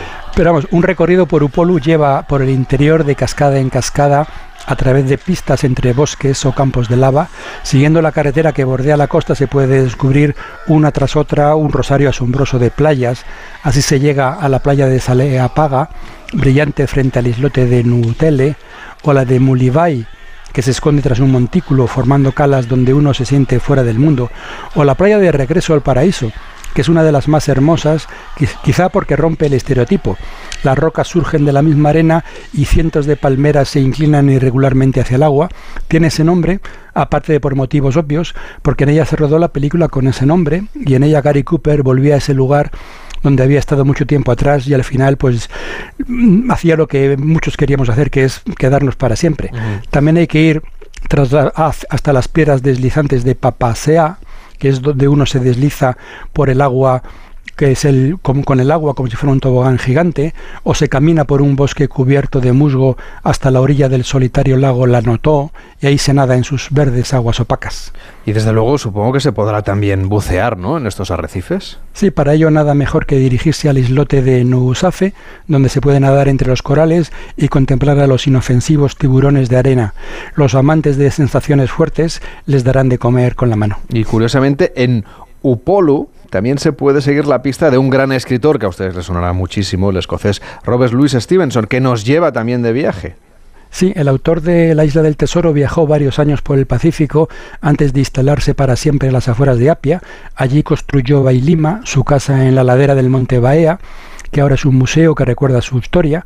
Los samoanos le llamaban Tusitala, el que cuenta historias. Allí vivió alegre y alegre murió, según pronosticó en un poema. Entonces sus amigos hicieron un camino desde su casa hasta la cima del monte Baea, donde como él había deseado, le enterraron bajo el inmenso y estrellado cielo. Una de las grandes experiencias de, un viaje a Samoa es la peregrinación hasta su tumba. Hay que subir por un camino que a veces parece un túnel excavado en el bosque y al final eh, se llega a, a la cima. Ahí abajo se ve Apia junto al mar en el que se dibuja la línea de las olas que chocan contra los arrecifes y es un lugar solitario, hermoso y conmovedor. En uno de los lados de la tumba está grabada la elegía que Stevenson escribió para su epitafio de viajero, que termina con estos versos: De vuelta del mar está el marinero, de vuelta del monte está el cazador. san ola e uol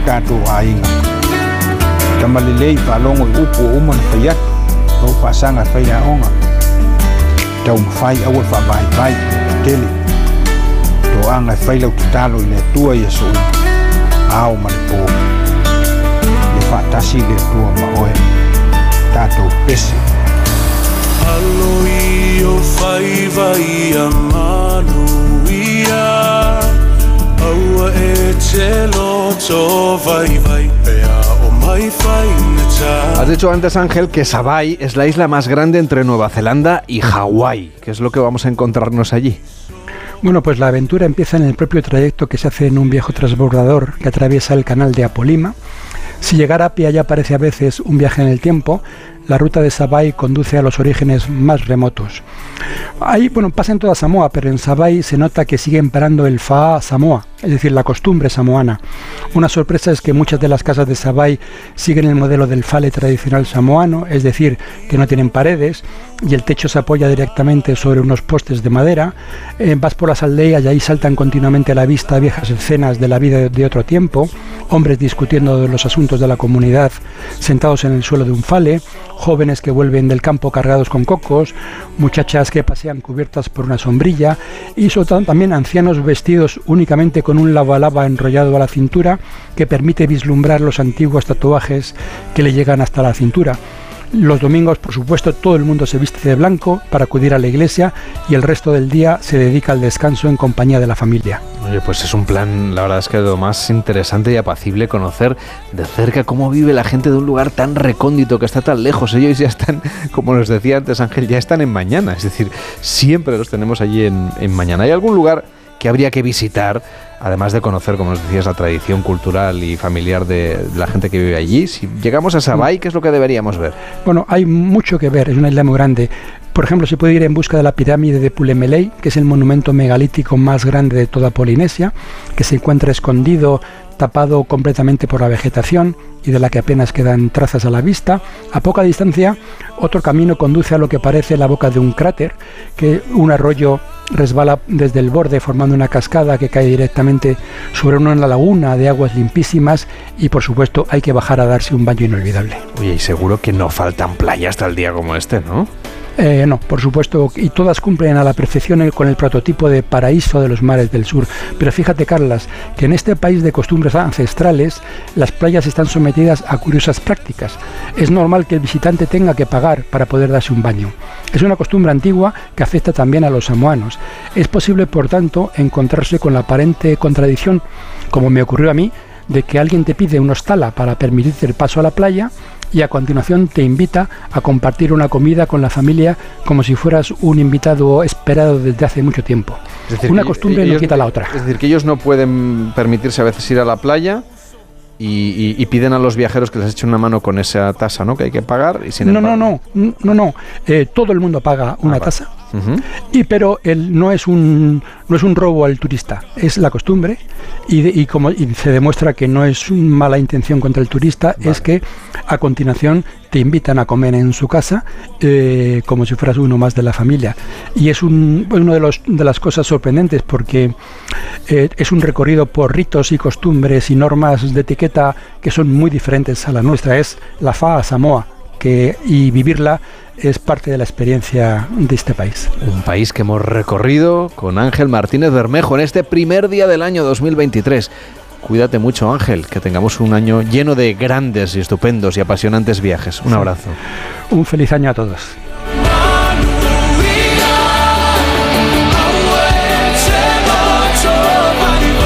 Gente Viajera, el programa de viajes de Onda Cero con Carlas Lamelo.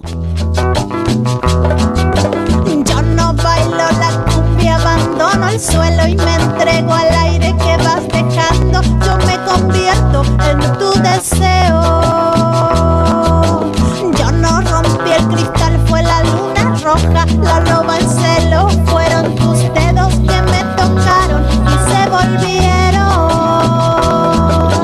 Les contamos ahora que las medidas de ingreso a la isla de Rapa Nui se han flexibilizado y de ahora en adelante no serán obligatorio ni presentar el examen de PCR negativo para visitar esta zona de Chile, ni tampoco otras medidas que había hasta el momento. Por eso nos acompaña Beatriz Román, que es la directora nacional de Sernatur, el Servicio Nacional de Turismo de Chile. ¿Cómo está? Muy buenas tardes y feliz año. Hola, muy buenas tardes.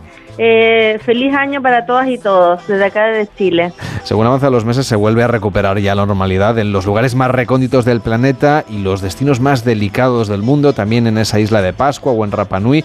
¿Qué requisitos tenemos ahora mismo para viajar en este año nuevo si tenemos intención de hacerlo a esta, estos lugares que son tan exóticos y que yo creo que son el sueño de muchísimos viajeros? Así es, bueno, poco a poco Chile, como muchos otros países, eh, hemos ido bajando las barreras sanitarias. Este año fue crítico para eso, para la eliminación de un pase de movilidad que teníamos nosotros interno, eh, el fin de la homologación de vacunas también para turistas extranjeros, la eliminación de los aforos y simplificaciones de otra medida que eh, muchos de los países nosotros teníamos pa- para resguardarnos.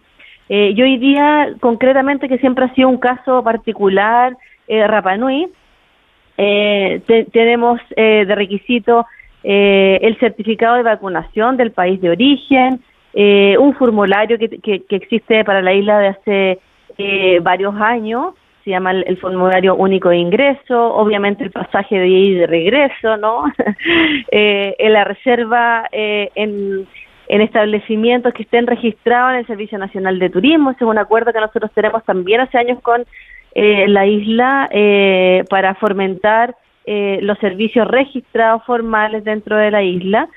Eh, y eh, es obligatorio siempre también hacer esto, más allá de las medidas sanitarias, también eh, contar con un guía para visitar la isla de Rapa Nui, así como adquirir el ticket para los lo- los parques. Eh, así que esos son requisitos, muchos de los cuales vienen de hace tiempo y son todos también con medidas de ir protegiendo la isla, que eh, obviamente por, por su condición, eh, eh, su, su lejanía, eh, hay que protegerla eh, y sobre todo donde después de pandemia, donde ustedes me imagino que son expertos en eso, también saben que hay muchas cosas que cambiaron y una de esas es eh, tanto la demanda como la oferta hacia productos y destinos sustentables.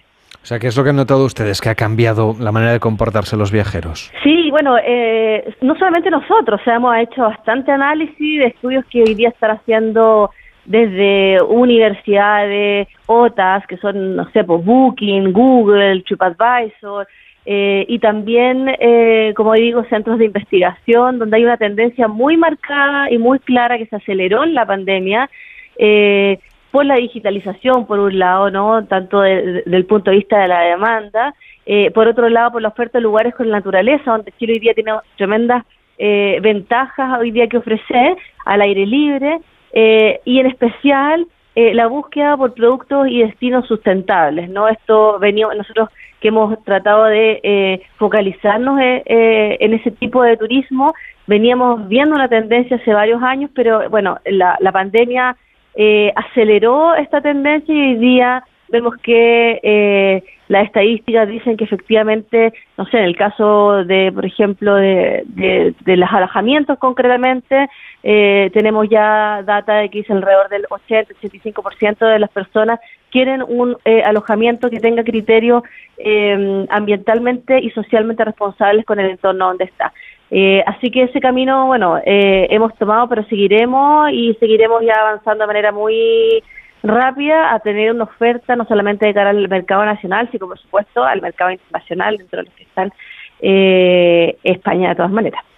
Eh, Chile ha sido recientemente nombrado mejor destino verde del mundo en los nuevos World Travel Awards 2022, que son algo así, les llaman, ¿no? Los Oscars del turismo. Es un premio Sí. que se suba a otros reconocimientos como mejor destino, mejor destino romántico, mejor destino de turismo y aventura, todos muy vinculados con la naturaleza. ¿Qué tesoros verdes tiene Chile para ser visitados ahora que están ustedes en pleno verano? Eh, así es, la verdad que estamos tremendamente orgullosos. Los World Travel Awards nos ha reconocido durante varios años. Esta es la tercera vez que tenemos este reconocimiento. Desde 2015 nosotros tenemos 27 premios de, eh, de, de diferentes categorías, principalmente lo que tiene el relacionado más la sustentabilidad y otros relacionados, muchos otros relacionados al tema de turismo aventura, donde eh, año a año nos hemos ido ganando tanto el, el- el latinoamericano como el mundial eh, dependiendo del año, ¿no?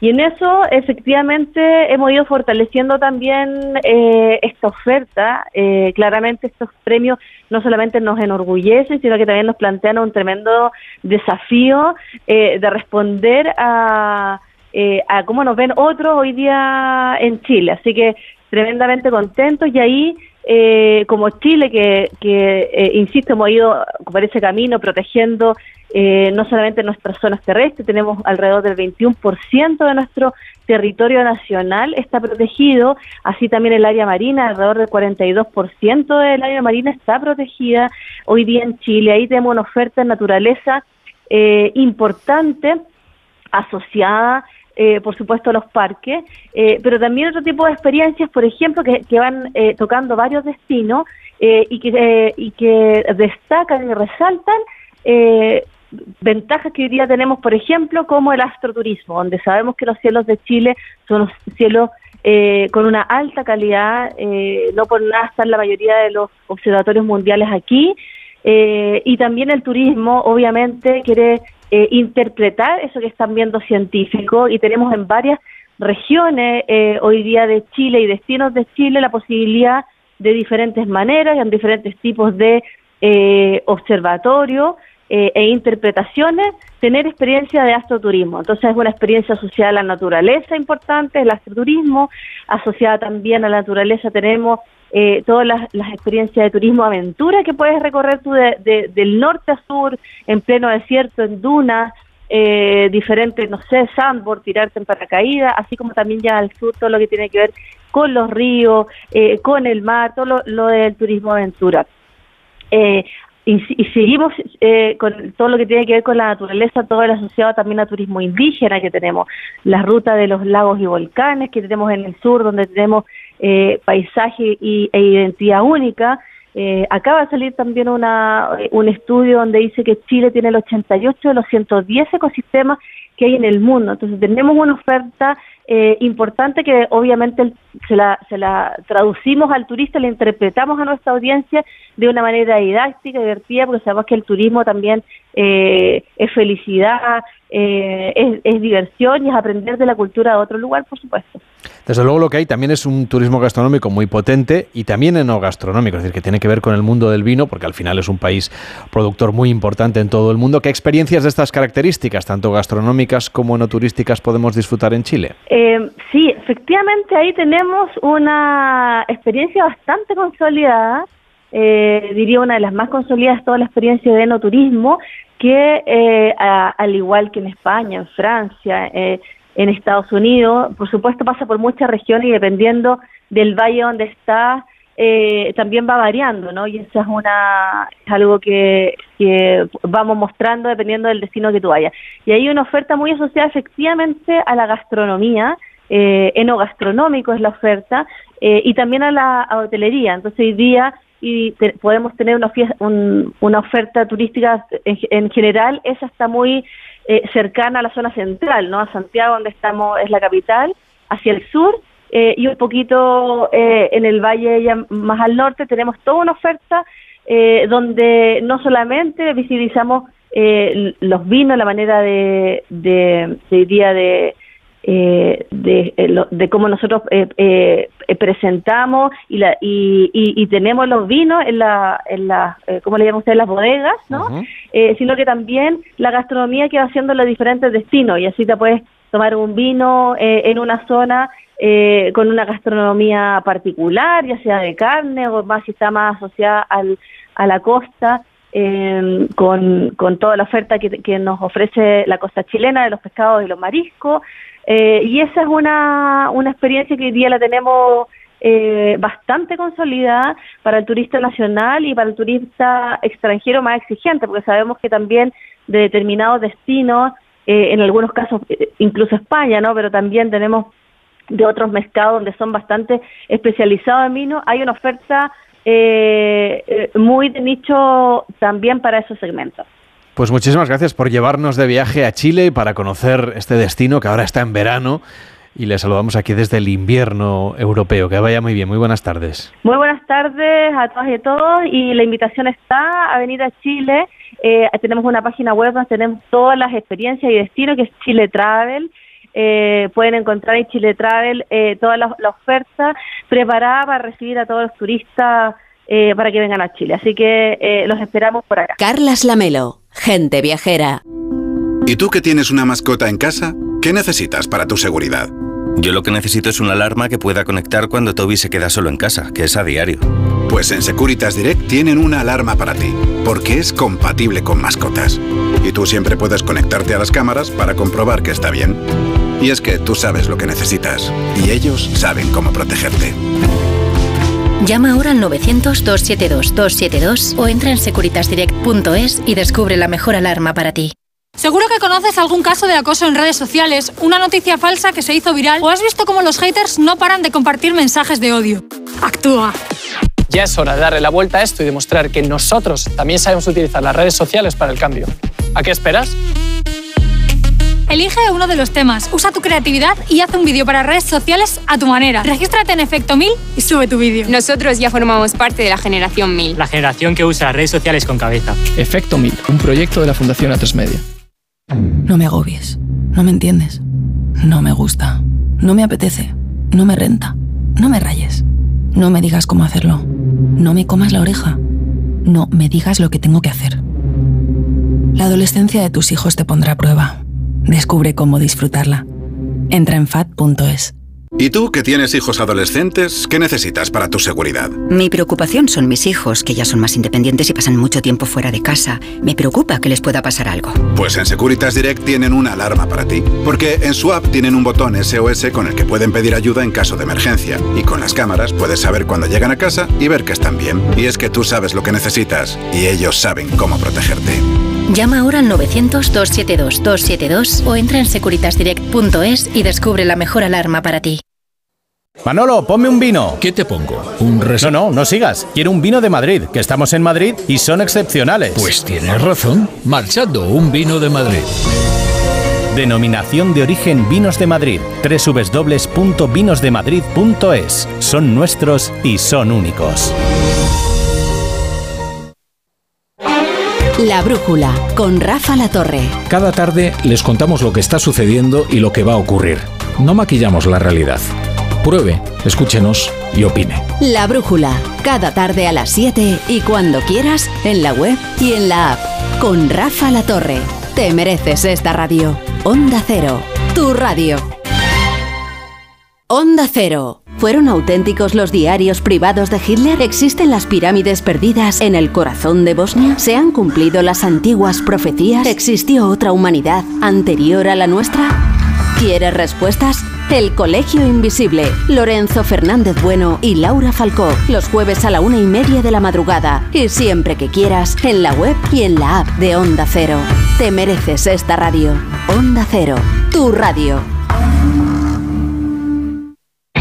¿Eres curioso? ¿Qué le pasó a Beethoven? ¿Cómo podía componer sin oír? ¿Cuánto plástico entra semanalmente en nuestro organismo? ¿Sabe usted quién fue el primer cantante en utilizar medios de amplificación de sonido? De cero al infinito, con Paco de León. Muchas preguntas y dos horas por delante para tratar de hallar las respuestas. A las 4 de la madrugada del viernes al sábado. Y siempre que quieras, en la app y en la web de Onda Cero. Te mereces esta radio. Onda Cero, tu radio. Muchas noticias tienen su origen en las entrevistas de Alsina. ¿Apoya usted al gobierno en la posición que está manifestando? Se pasaría todo el debate de la nación, por lo menos la primera parte, mordiéndose la lengua. ¿Por qué atacó usted con ferocidad al ministro de... Usted le da crédito al comisario Villarejo cuando sugiere que el gobierno está vacilando frente a las eléctricas. ¿Usted cree que se sabe todo sobre el 11 de marzo del 2004? Cada mañana la actualidad comienza en más de uno. Con Carlos Alsina. De lunes a viernes desde las 6. Y cuando quieras, en la web y en la Al comienzo de la entrevista me prometió usted que me iba a dar una noticia. Está terminando la entrevista y aún no tengo un titular que llevarme a la boca, presidente. Te mereces esta radio. Onda Cero, tu radio. Cada uno tenemos una Navidad. En Onda Cero la compartimos contigo. La Navidad y Rafa La Torre. Al final de cuentas, la fórmula de la Navidad es bastante sencilla. Poder estar con los nuestros y reconocernos en ellos. Si usted se pone nostálgico en algún momento, permítanos acompañarle. Aquí estaremos los de la radio. Es nuestro trabajo. Disfruten mucho de estas fechas. Incluso si no les gustan, porque al final los gruñones de la Navidad son casi los que más la disfrutan. Vive estos días con nosotros. Tu Navidad es la nuestra. Onda Cero. Tu radio.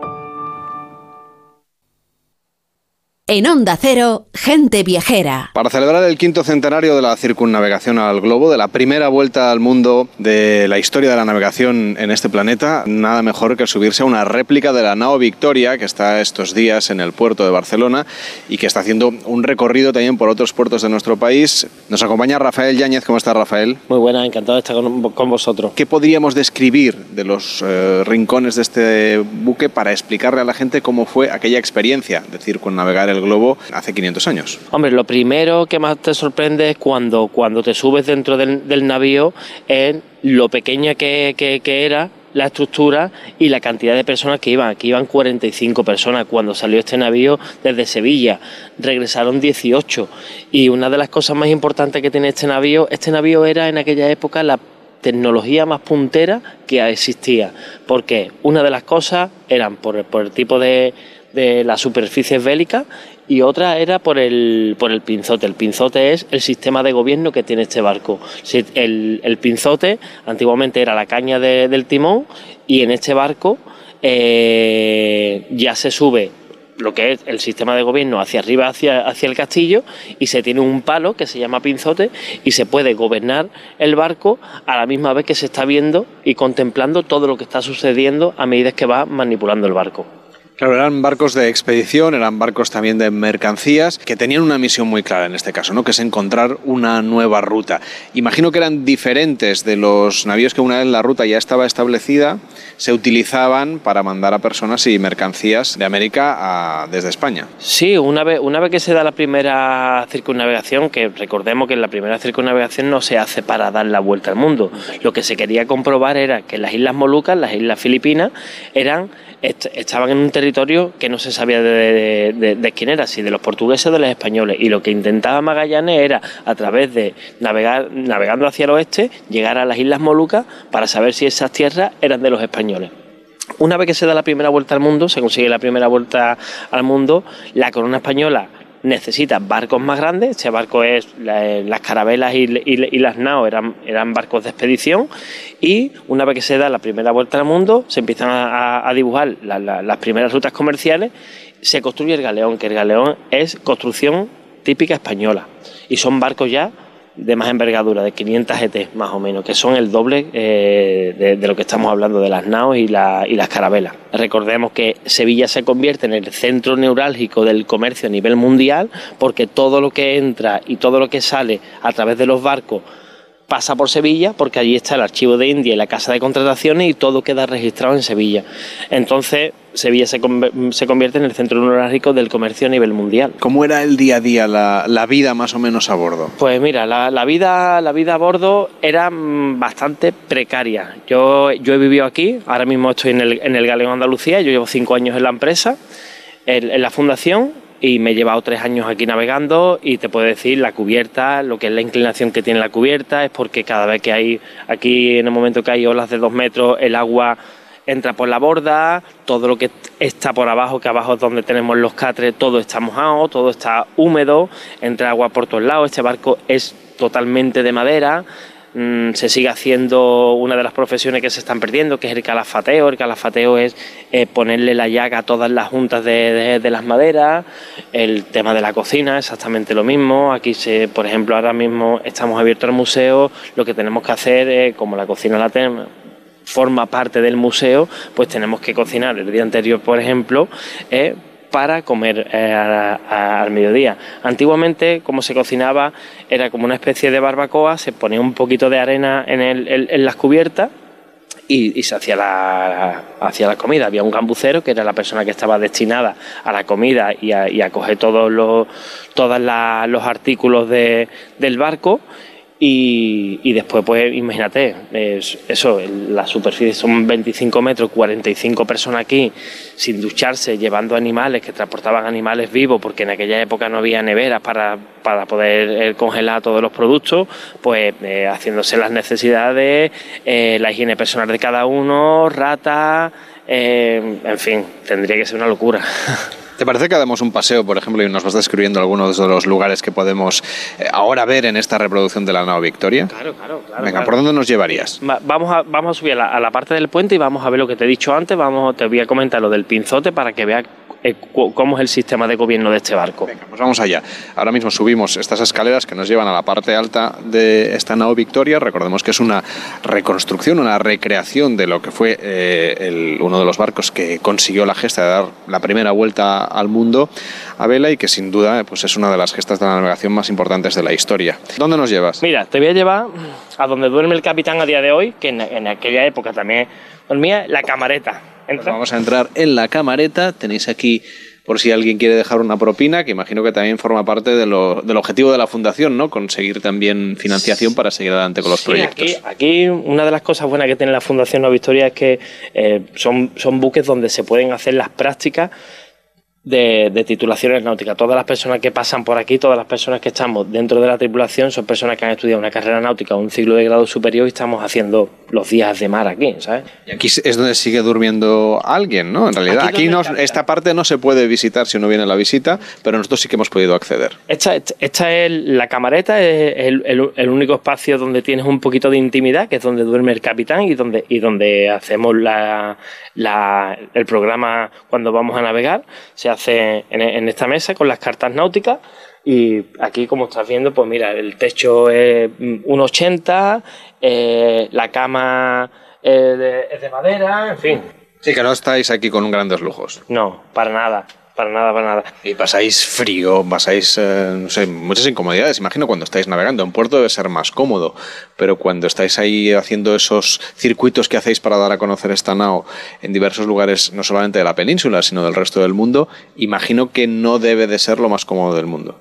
Para nada, para nada. Sobre todo en invierno, ahora que llega el, invierno, hemos, hemos estado haciendo una gira por, por, por, Mallorca y en el momento que hemos venido para, para, para la península han bajado las temperaturas brutal eh, y aquí se nota porque todo es de madera, aquí no tenemos aire acondicionado, no tenemos una estufa, no tenemos, aquí lo que tenemos es nuestro catre, tenemos un saco de dormir y eso es lo que tenemos para, para, para pasar el invierno. ¿Y qué haces en vacaciones?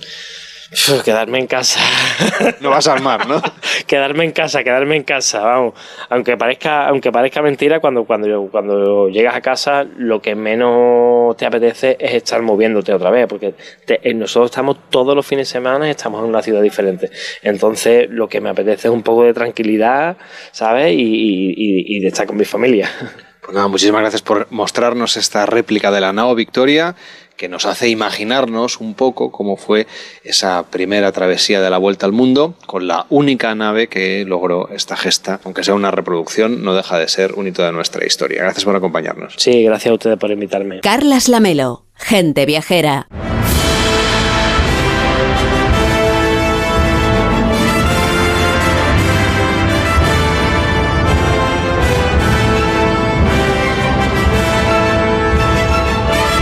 Atención a este viaje. Imaginemos despertarnos en la comarca y sentirnos como Bilbo Bolsón, porque acabamos de dormir en Hobbiton. Pues bien, esto ya no es un sueño. La comarca nos está esperando. Airbnb ofrece la posibilidad de viajar a la Tierra Media con una estancia en el icónico set de rodaje de Hobbiton para celebrar el décimo aniversario de la película El Hobbit. Y por allí ha estado Víctor Herranz hace ya un tiempo. Sí, así es. Y la verdad es que el sitio era maravilloso, ya no solo por esas magníficas praderas de, la provincia que se llama Waitako, concretamente en el municipio de Matamata, cerca de Rotorua, en el sur de la isla norte de Nueva Zelanda, pues encontramos ahí un sitio maravilloso, una granja de más de 2.500 acres, eh, con grandes colinas, y que, bueno, pues un lugar que era muy similar al descrito por, por Tolkien en El Señor de los Anillos y que convenció al equipo de Sir Peter Jackson, director de las películas hace más de dos décadas, de establecer ahí la comarca. Y si alguien viaja hasta allí, a ver, ¿qué es lo que va a poder ver en este alojamiento único, en esta zona tan exclusiva del mundo? Pues desde luego aquí es como están los, los sets donde se hizo las películas, pues tenemos todo, tenemos los escenarios, tenemos los sets de rodajes, tenemos las praderas, tenemos los agujeros hobbits, tenemos eh, esos puentes, los ríos, la verdad es que está decorado pues como la, como la película.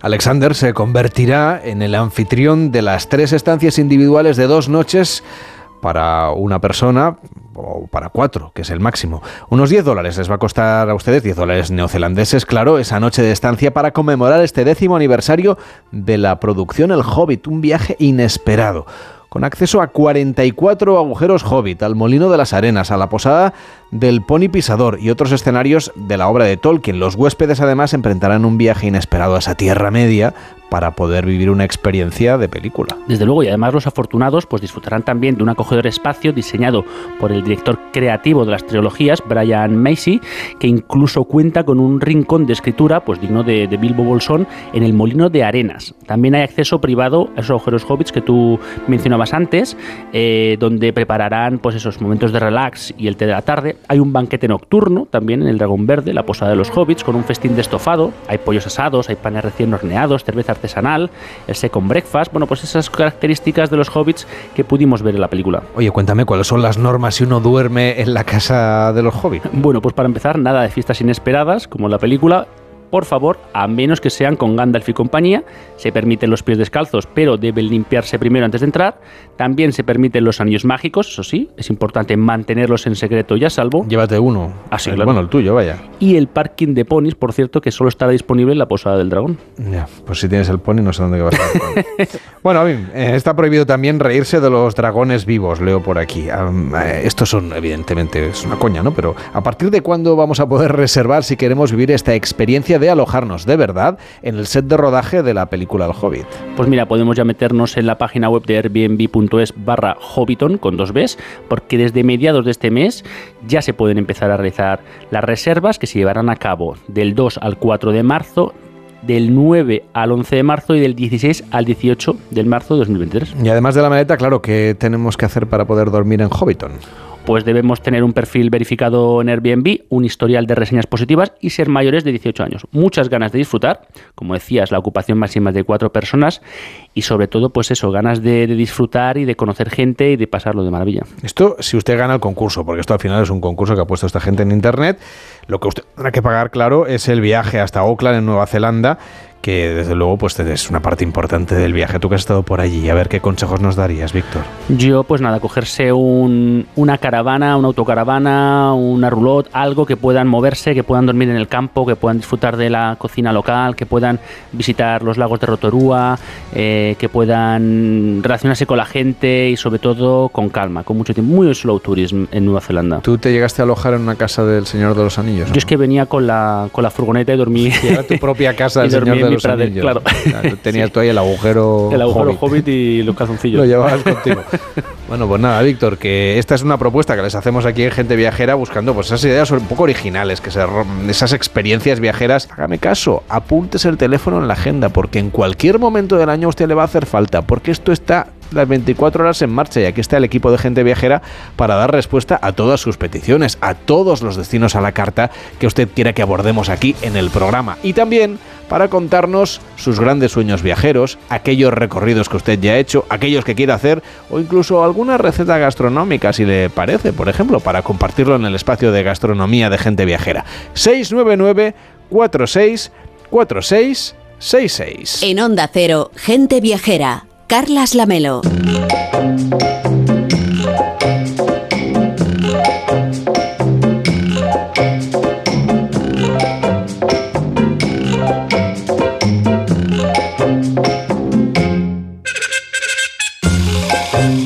Este primer día del año, en este primer Gente Viajera de 2023, es un buen día para mirar al futuro, seguro que usted ya lo ha hecho, con sus planes de futuro, con sus buenos propósitos. Un día en el que Mariano López nos propone repasar el estado actual de los viajes al espacio, que son el futuro, claro. Mariano López, ¿cómo estás? Feliz año y buenas tardes. Buenas tardes, Carles. Feliz día y feliz año nuevo. Efectivamente, ¿has escuchado el concierto de Año Nuevo esta mañana? Aunque sea de fondo. No, que no nos falte eso de las palmaditas. Me ha parecido siempre, si eso de las palmaditas me ha parecido a mí siempre un poco soso. La música fantástica, pero eso de las palmaditas, no sé, yo me gustan otro tipo de conciertos con otra animación. Es la, es la tradición, es la tradición. ya, ya, ya, ya. Vamos a hablar del turismo espacial, Mariano, que hasta ahora ha estado reservado para supermillonarios, y los podríamos contar con los dedos de la mano, desde que, ah, recordemos, aquel primer turista espacial, el Dennis Tito, que tenía una casa además muy surrealista. Yo vi un documental sobre su vida. Era bastante hortera el hombre, o es, no sé si sigue vivo. Bueno, pagó 20 millones de euros para viajar a la Estación Espacial Internacional. ¿Tú crees que va a cambiar la situación del turismo espacial en los próximos años, en la próxima década? Pues mira, seguro que va a cambiar y antes, antes de, lo, de esa próxima década que comentas, ya tenemos una novedad en el turismo espacial a la vuelta de la esquina. Es el caso de los vuelos en cápsulas impulsadas por globos. Hay dos compañías ya listas para operar estos vuelos, Worldview y Space Perspective. Las dos ya han vendido todas sus plazas, atención, todas sus plazas para el año que viene. O sea que no estamos hablando de un futuro lejano, sino de un futuro, fíjate, inmediato, para el 2024. Pues Dennis Tito tiene 82 años, ¿eh? y claro que está vivo y seguro que sigue contando la historia, porque fue el primer turista del espacio. Pero, Mariano, si nos ha tocado mucho, mucho, mucho la lotería y queremos irnos en estos viajes en globo al espacio, ¿qué ofrecen estas compañías? Pues mira, vamos con la primera, Worldview, Vistas al Mundo. Ofrece vuelos en una cómoda cápsula hexagonal que se eleva amarrada a un globo impulsado con helio. En el interior de esta cápsula se pueden sentar en torno a una mesa ocho pasajeros y dos tripulantes, todos con vistas a unas ventanas elípticas de dos metros de ancho por metro y medio de alto, unas grandes ventanas. El globo y la cápsula de esta compañía despegarán desde su base actual en el cañón del Colorado en Estados Unidos, aunque podrían hacerlo desde cualquier punto del planeta. Están pensando, esta compañía están pensando en programar ascensiones desde otros lugares maravillosos del planeta. En concreto, ya tienen también prevista una, ascensión desde las pirámides de Egipto. ¿Y cómo es este viaje en estos vehículos? ¿Qué es lo que podemos ver cuando subimos a este globo? Pues mira, la cápsula está cerrada, climatizada, presurizada como el interior de un avión. Los pasajeros se pueden mover dentro libremente, aunque estarán más cómodos sentados. La ascensión es muy lenta, o sea que no produce eh, sensaciones, digamos, de, de como una montaña rusa, como sucede con los cohetes espaciales. Verán amanecer en el Gran Cañón y proseguirán su ascensión hasta que se alcancen dos horas después del despegue los 30 kilómetros de altura, tres veces más de la altitud a la que alcanzan los aviones.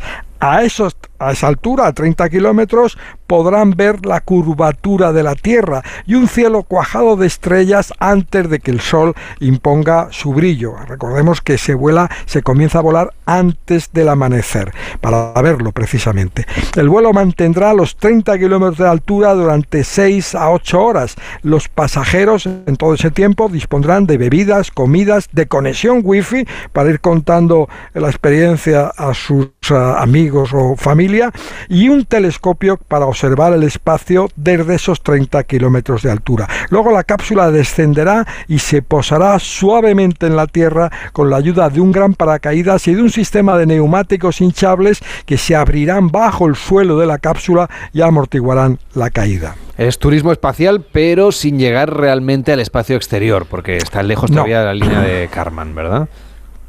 Exacto. Eso es, eh, eh, está todavía lejos de esa línea de Karman, aunque en estas compañías sostienen y defienden y lo argumentan que eh, ya a esos kilómetros se puede ver lo que se pretende, la curvatura mm. de la Tierra, es decir, tú ya puedes ver un poco esa línea que define el planeta. Bueno, ¿cuánto cuesta este viaje? Porque no sé si es solo para millonarios, que supongo que sí. Bueno, pues cuesta 50 mil dólares por asiento, 47 mil euros. Reservar plaza, para reservar plaza ya te cobran eh, el momento de la reserva, 500 dólares por persona. No se admiten, pero atención porque ya no hay plazas para el año que viene. Ya se han agotado todas las reservas previstas. Está todo vendido. Fíjate qué furor a este precio. Oye, cuéntanos, me parece que hay otra compañía, ¿no? Por si alguien quizá está buscando entre la competencia, aunque... La competencia. Exacto, bueno, esto de que, exacto, esto de que haya varias compañías, tanto en esto como en los cohetes especiales, es algo de lo que eh, hace pensar que se van a producir novedades en fechas más breves de las previstas. La otra compañía que también ofrece ascensiones a esa misma altitud en, en cápsulas impulsadas por Globot, ofrece Spaceport Perspectives ofrece plazas en una cápsula para 10 personas, impulsada, como decía, también por un gran globo, pero en este caso el globo no se alimenta por helio, sino por hidrógeno líquido, y la cápsula no es hexagonal, sino cilíndrica. Las ventanas, en este caso, son verticales y están dispuestas para conseguir vistas de casi 360 grados. Los pasajeros también dispondrán, como en la, en la compañía anterior, de bebidas, comida, baño y conexión wifi durante las 6 a 8 horas que durará el vuelo. También alcanzará un techo de 30 kilómetros de altura. El lanzamiento se realizará desde un lugar de Florida y el precio es más elevado que el de la compañía anterior, 125 mil dólares por plaza. Atención porque también tiene esta compañía todas las plazas vendidas para el año que viene. Ya solo se aceptan reservas para el 2020 25. Será por millonarios, Mariano. Bueno, ahora sí que vamos a atravesar esa línea de Karman. Además de estos vuelos que comentas, pues está la carrera por el turismo realmente espacial del espacio exterior en el que compiten las empresas de algunos de los hombres más ricos del mundo. Jeff Bezos, por ejemplo, de Amazon, o Richard Branson de Virgin, o Elon Musk de Tesla y ahora también de Twitter, claro. Pues los tres anuncian vuelos para este mismo año 2023. Vuelos en vehículos espaciales impulsados por cohetes que cruzarán, como comentabas, la llamada línea Karman, que es la que en las cartas aeronáuticas señala el límite de la atmósfera terrestre a 100 kilómetros de altura. Fíjate, tres veces más alto que que alcanzan los globos que acabábamos de citar. Las tres empresas ya admiten reservas para sus futuros vuelos, pero solo una hasta ahora ha comunicado precios. Virgin Galactic, la empresa de Richard Branson, que ofrece viajes de tres horas en vehículos espaciales que, sobre, que, que, alcanzarán los 110 kilómetros de altura y a un precio diferente, vamos a decir, de, de los globos. El precio es 450 mil dólares por persona, casi, casi medio millón de euros. Pero ya hay 100 mil personas en lista de espera. 100.000 personas en lista de espera. Bueno, ¿tú te has apuntado ya? A mí me encantaría. ¿eh? Yo, vamos, no, no tengo yo, como dices, hay muchas loterías que me tienen. Yo si me lo regalan voy, vamos, hago la maleta Eso te iba a decir. No, por ahí, exacto. Yo que he sido de chaval, he crecido viendo Star Trek en la pantalla. Por cierto, esta compañía, una de estas compañías invitó a uno de sus vuelos experimentales a William Shatner, el protagonista, el comandante de aquella nave Enterprise, y le han puesto el nombre de Enterprise a alguno de sus de sus módulos espaciales fíjate el impacto todavía de esa serie de televisión. Bueno, pues decía Porosa y otras muchas razones de aficiones, a mí me encantaría volar al espacio exterior, pero claro, dices, si tienes que pagar medio millón de euros, bueno, entonces a lo mejor me lo pienso y me tiene que tocar muchas, muchas veces la lotería, porque es como si tuviera otro tipo de gastos hay previstos antes de volar al espacio. Hay días pero que fíjate, que no los 100.000 personas en lista de espera. Exactamente. Bueno, creo que hay más compañeras ¿no? que ofrecen otras experiencias de turismo espacial. Pues sí, habría que citar también a las empresas que proyectan hoteles en el espacio. La más adelantada se llama Orbital Corporation y planea abrir un hotel espacial con forma de anillo con capacidad para 28 huéspedes en 2025. Planea que esté instalado ya en la órbita de la Tierra. Y una estación, también planea una estación mucho más grande con villas, con suites, con restaurantes en el 2027. Y no parecen sueños y la prueba de que no parecen sueños es que ya hay compañías de seguros que están preparando seguros de viaje para turistas espaciales, porque están convencidas de que volar al espacio cada vez será más accesible, igual que sucedió con la aviación, que al principio era algo muy prohibitivo para muy pocos y poco a poco con los años y con la competencia se fue se fue haciendo un poquito al menos más accesible. De momento la compañía suiza de servicios financieros VS calcula que el turismo espacial moverá 3.000 millones de euros en lo que queda de década, en los próximos años, antes de 2030. Bueno, hagas un seguro, ¿eh? Si usted viaja al espacio ya no le viene de aquí. Hombre, claro. Oye, ¿qué música, Mariano, nos has traído para despedir hoy este primer programa de 2023? ¡Qué ilusión! Pues mira, una de las eh, canciones, de las pocas canciones que han sonado en el espacio exterior, un clásico del turismo espacial, Space Oddity, la Odisea Espacial de David Bowie. Es una de las dos canciones que ha acompañado al robot Starman, lanzado al espacio dentro de un coche Tesla, como recordarán muchos de nuestros oyentes, el 6 de febrero de 2018. El coche, lo que queda del coche, que es prácticamente solo su chasis de aluminio, se encuentra hoy a 350 millones de kilómetros de la Tierra y durante años, durante los casi cinco años que, que ha estado viajando por el espacio exterior, pues ha sido esta música, Space Oddity, una de las que ha estado sonando en los oídos del robot. En su oído derecho sonaba esta canción, mientras que en su oído izquierdo sonaba otro tema de David Bowie, Life on Mars, Vida en Marte. Sonaba hasta que se acabó la batería del Walkman. Hasta entonces se calcula con precisión que Starman el robot escuchó esta canción que ya tenemos de fondo, Space Oddity, 481.580 veces. Era un robot, porque si no a lo mejor un humano no no lo hubiera soportado. una canción en un oído y otra en otro. Menuda locura. Y otra en otro. En fin, Mariano, cuídate mucho y hasta la semana que viene que te traigan muchas cosas los Reyes Magos. Un abrazo. Igualmente, feliz año. Y nosotros volvemos, por supuesto, el próximo fin de semana aquí en Gente Viajera, en Onda Cero.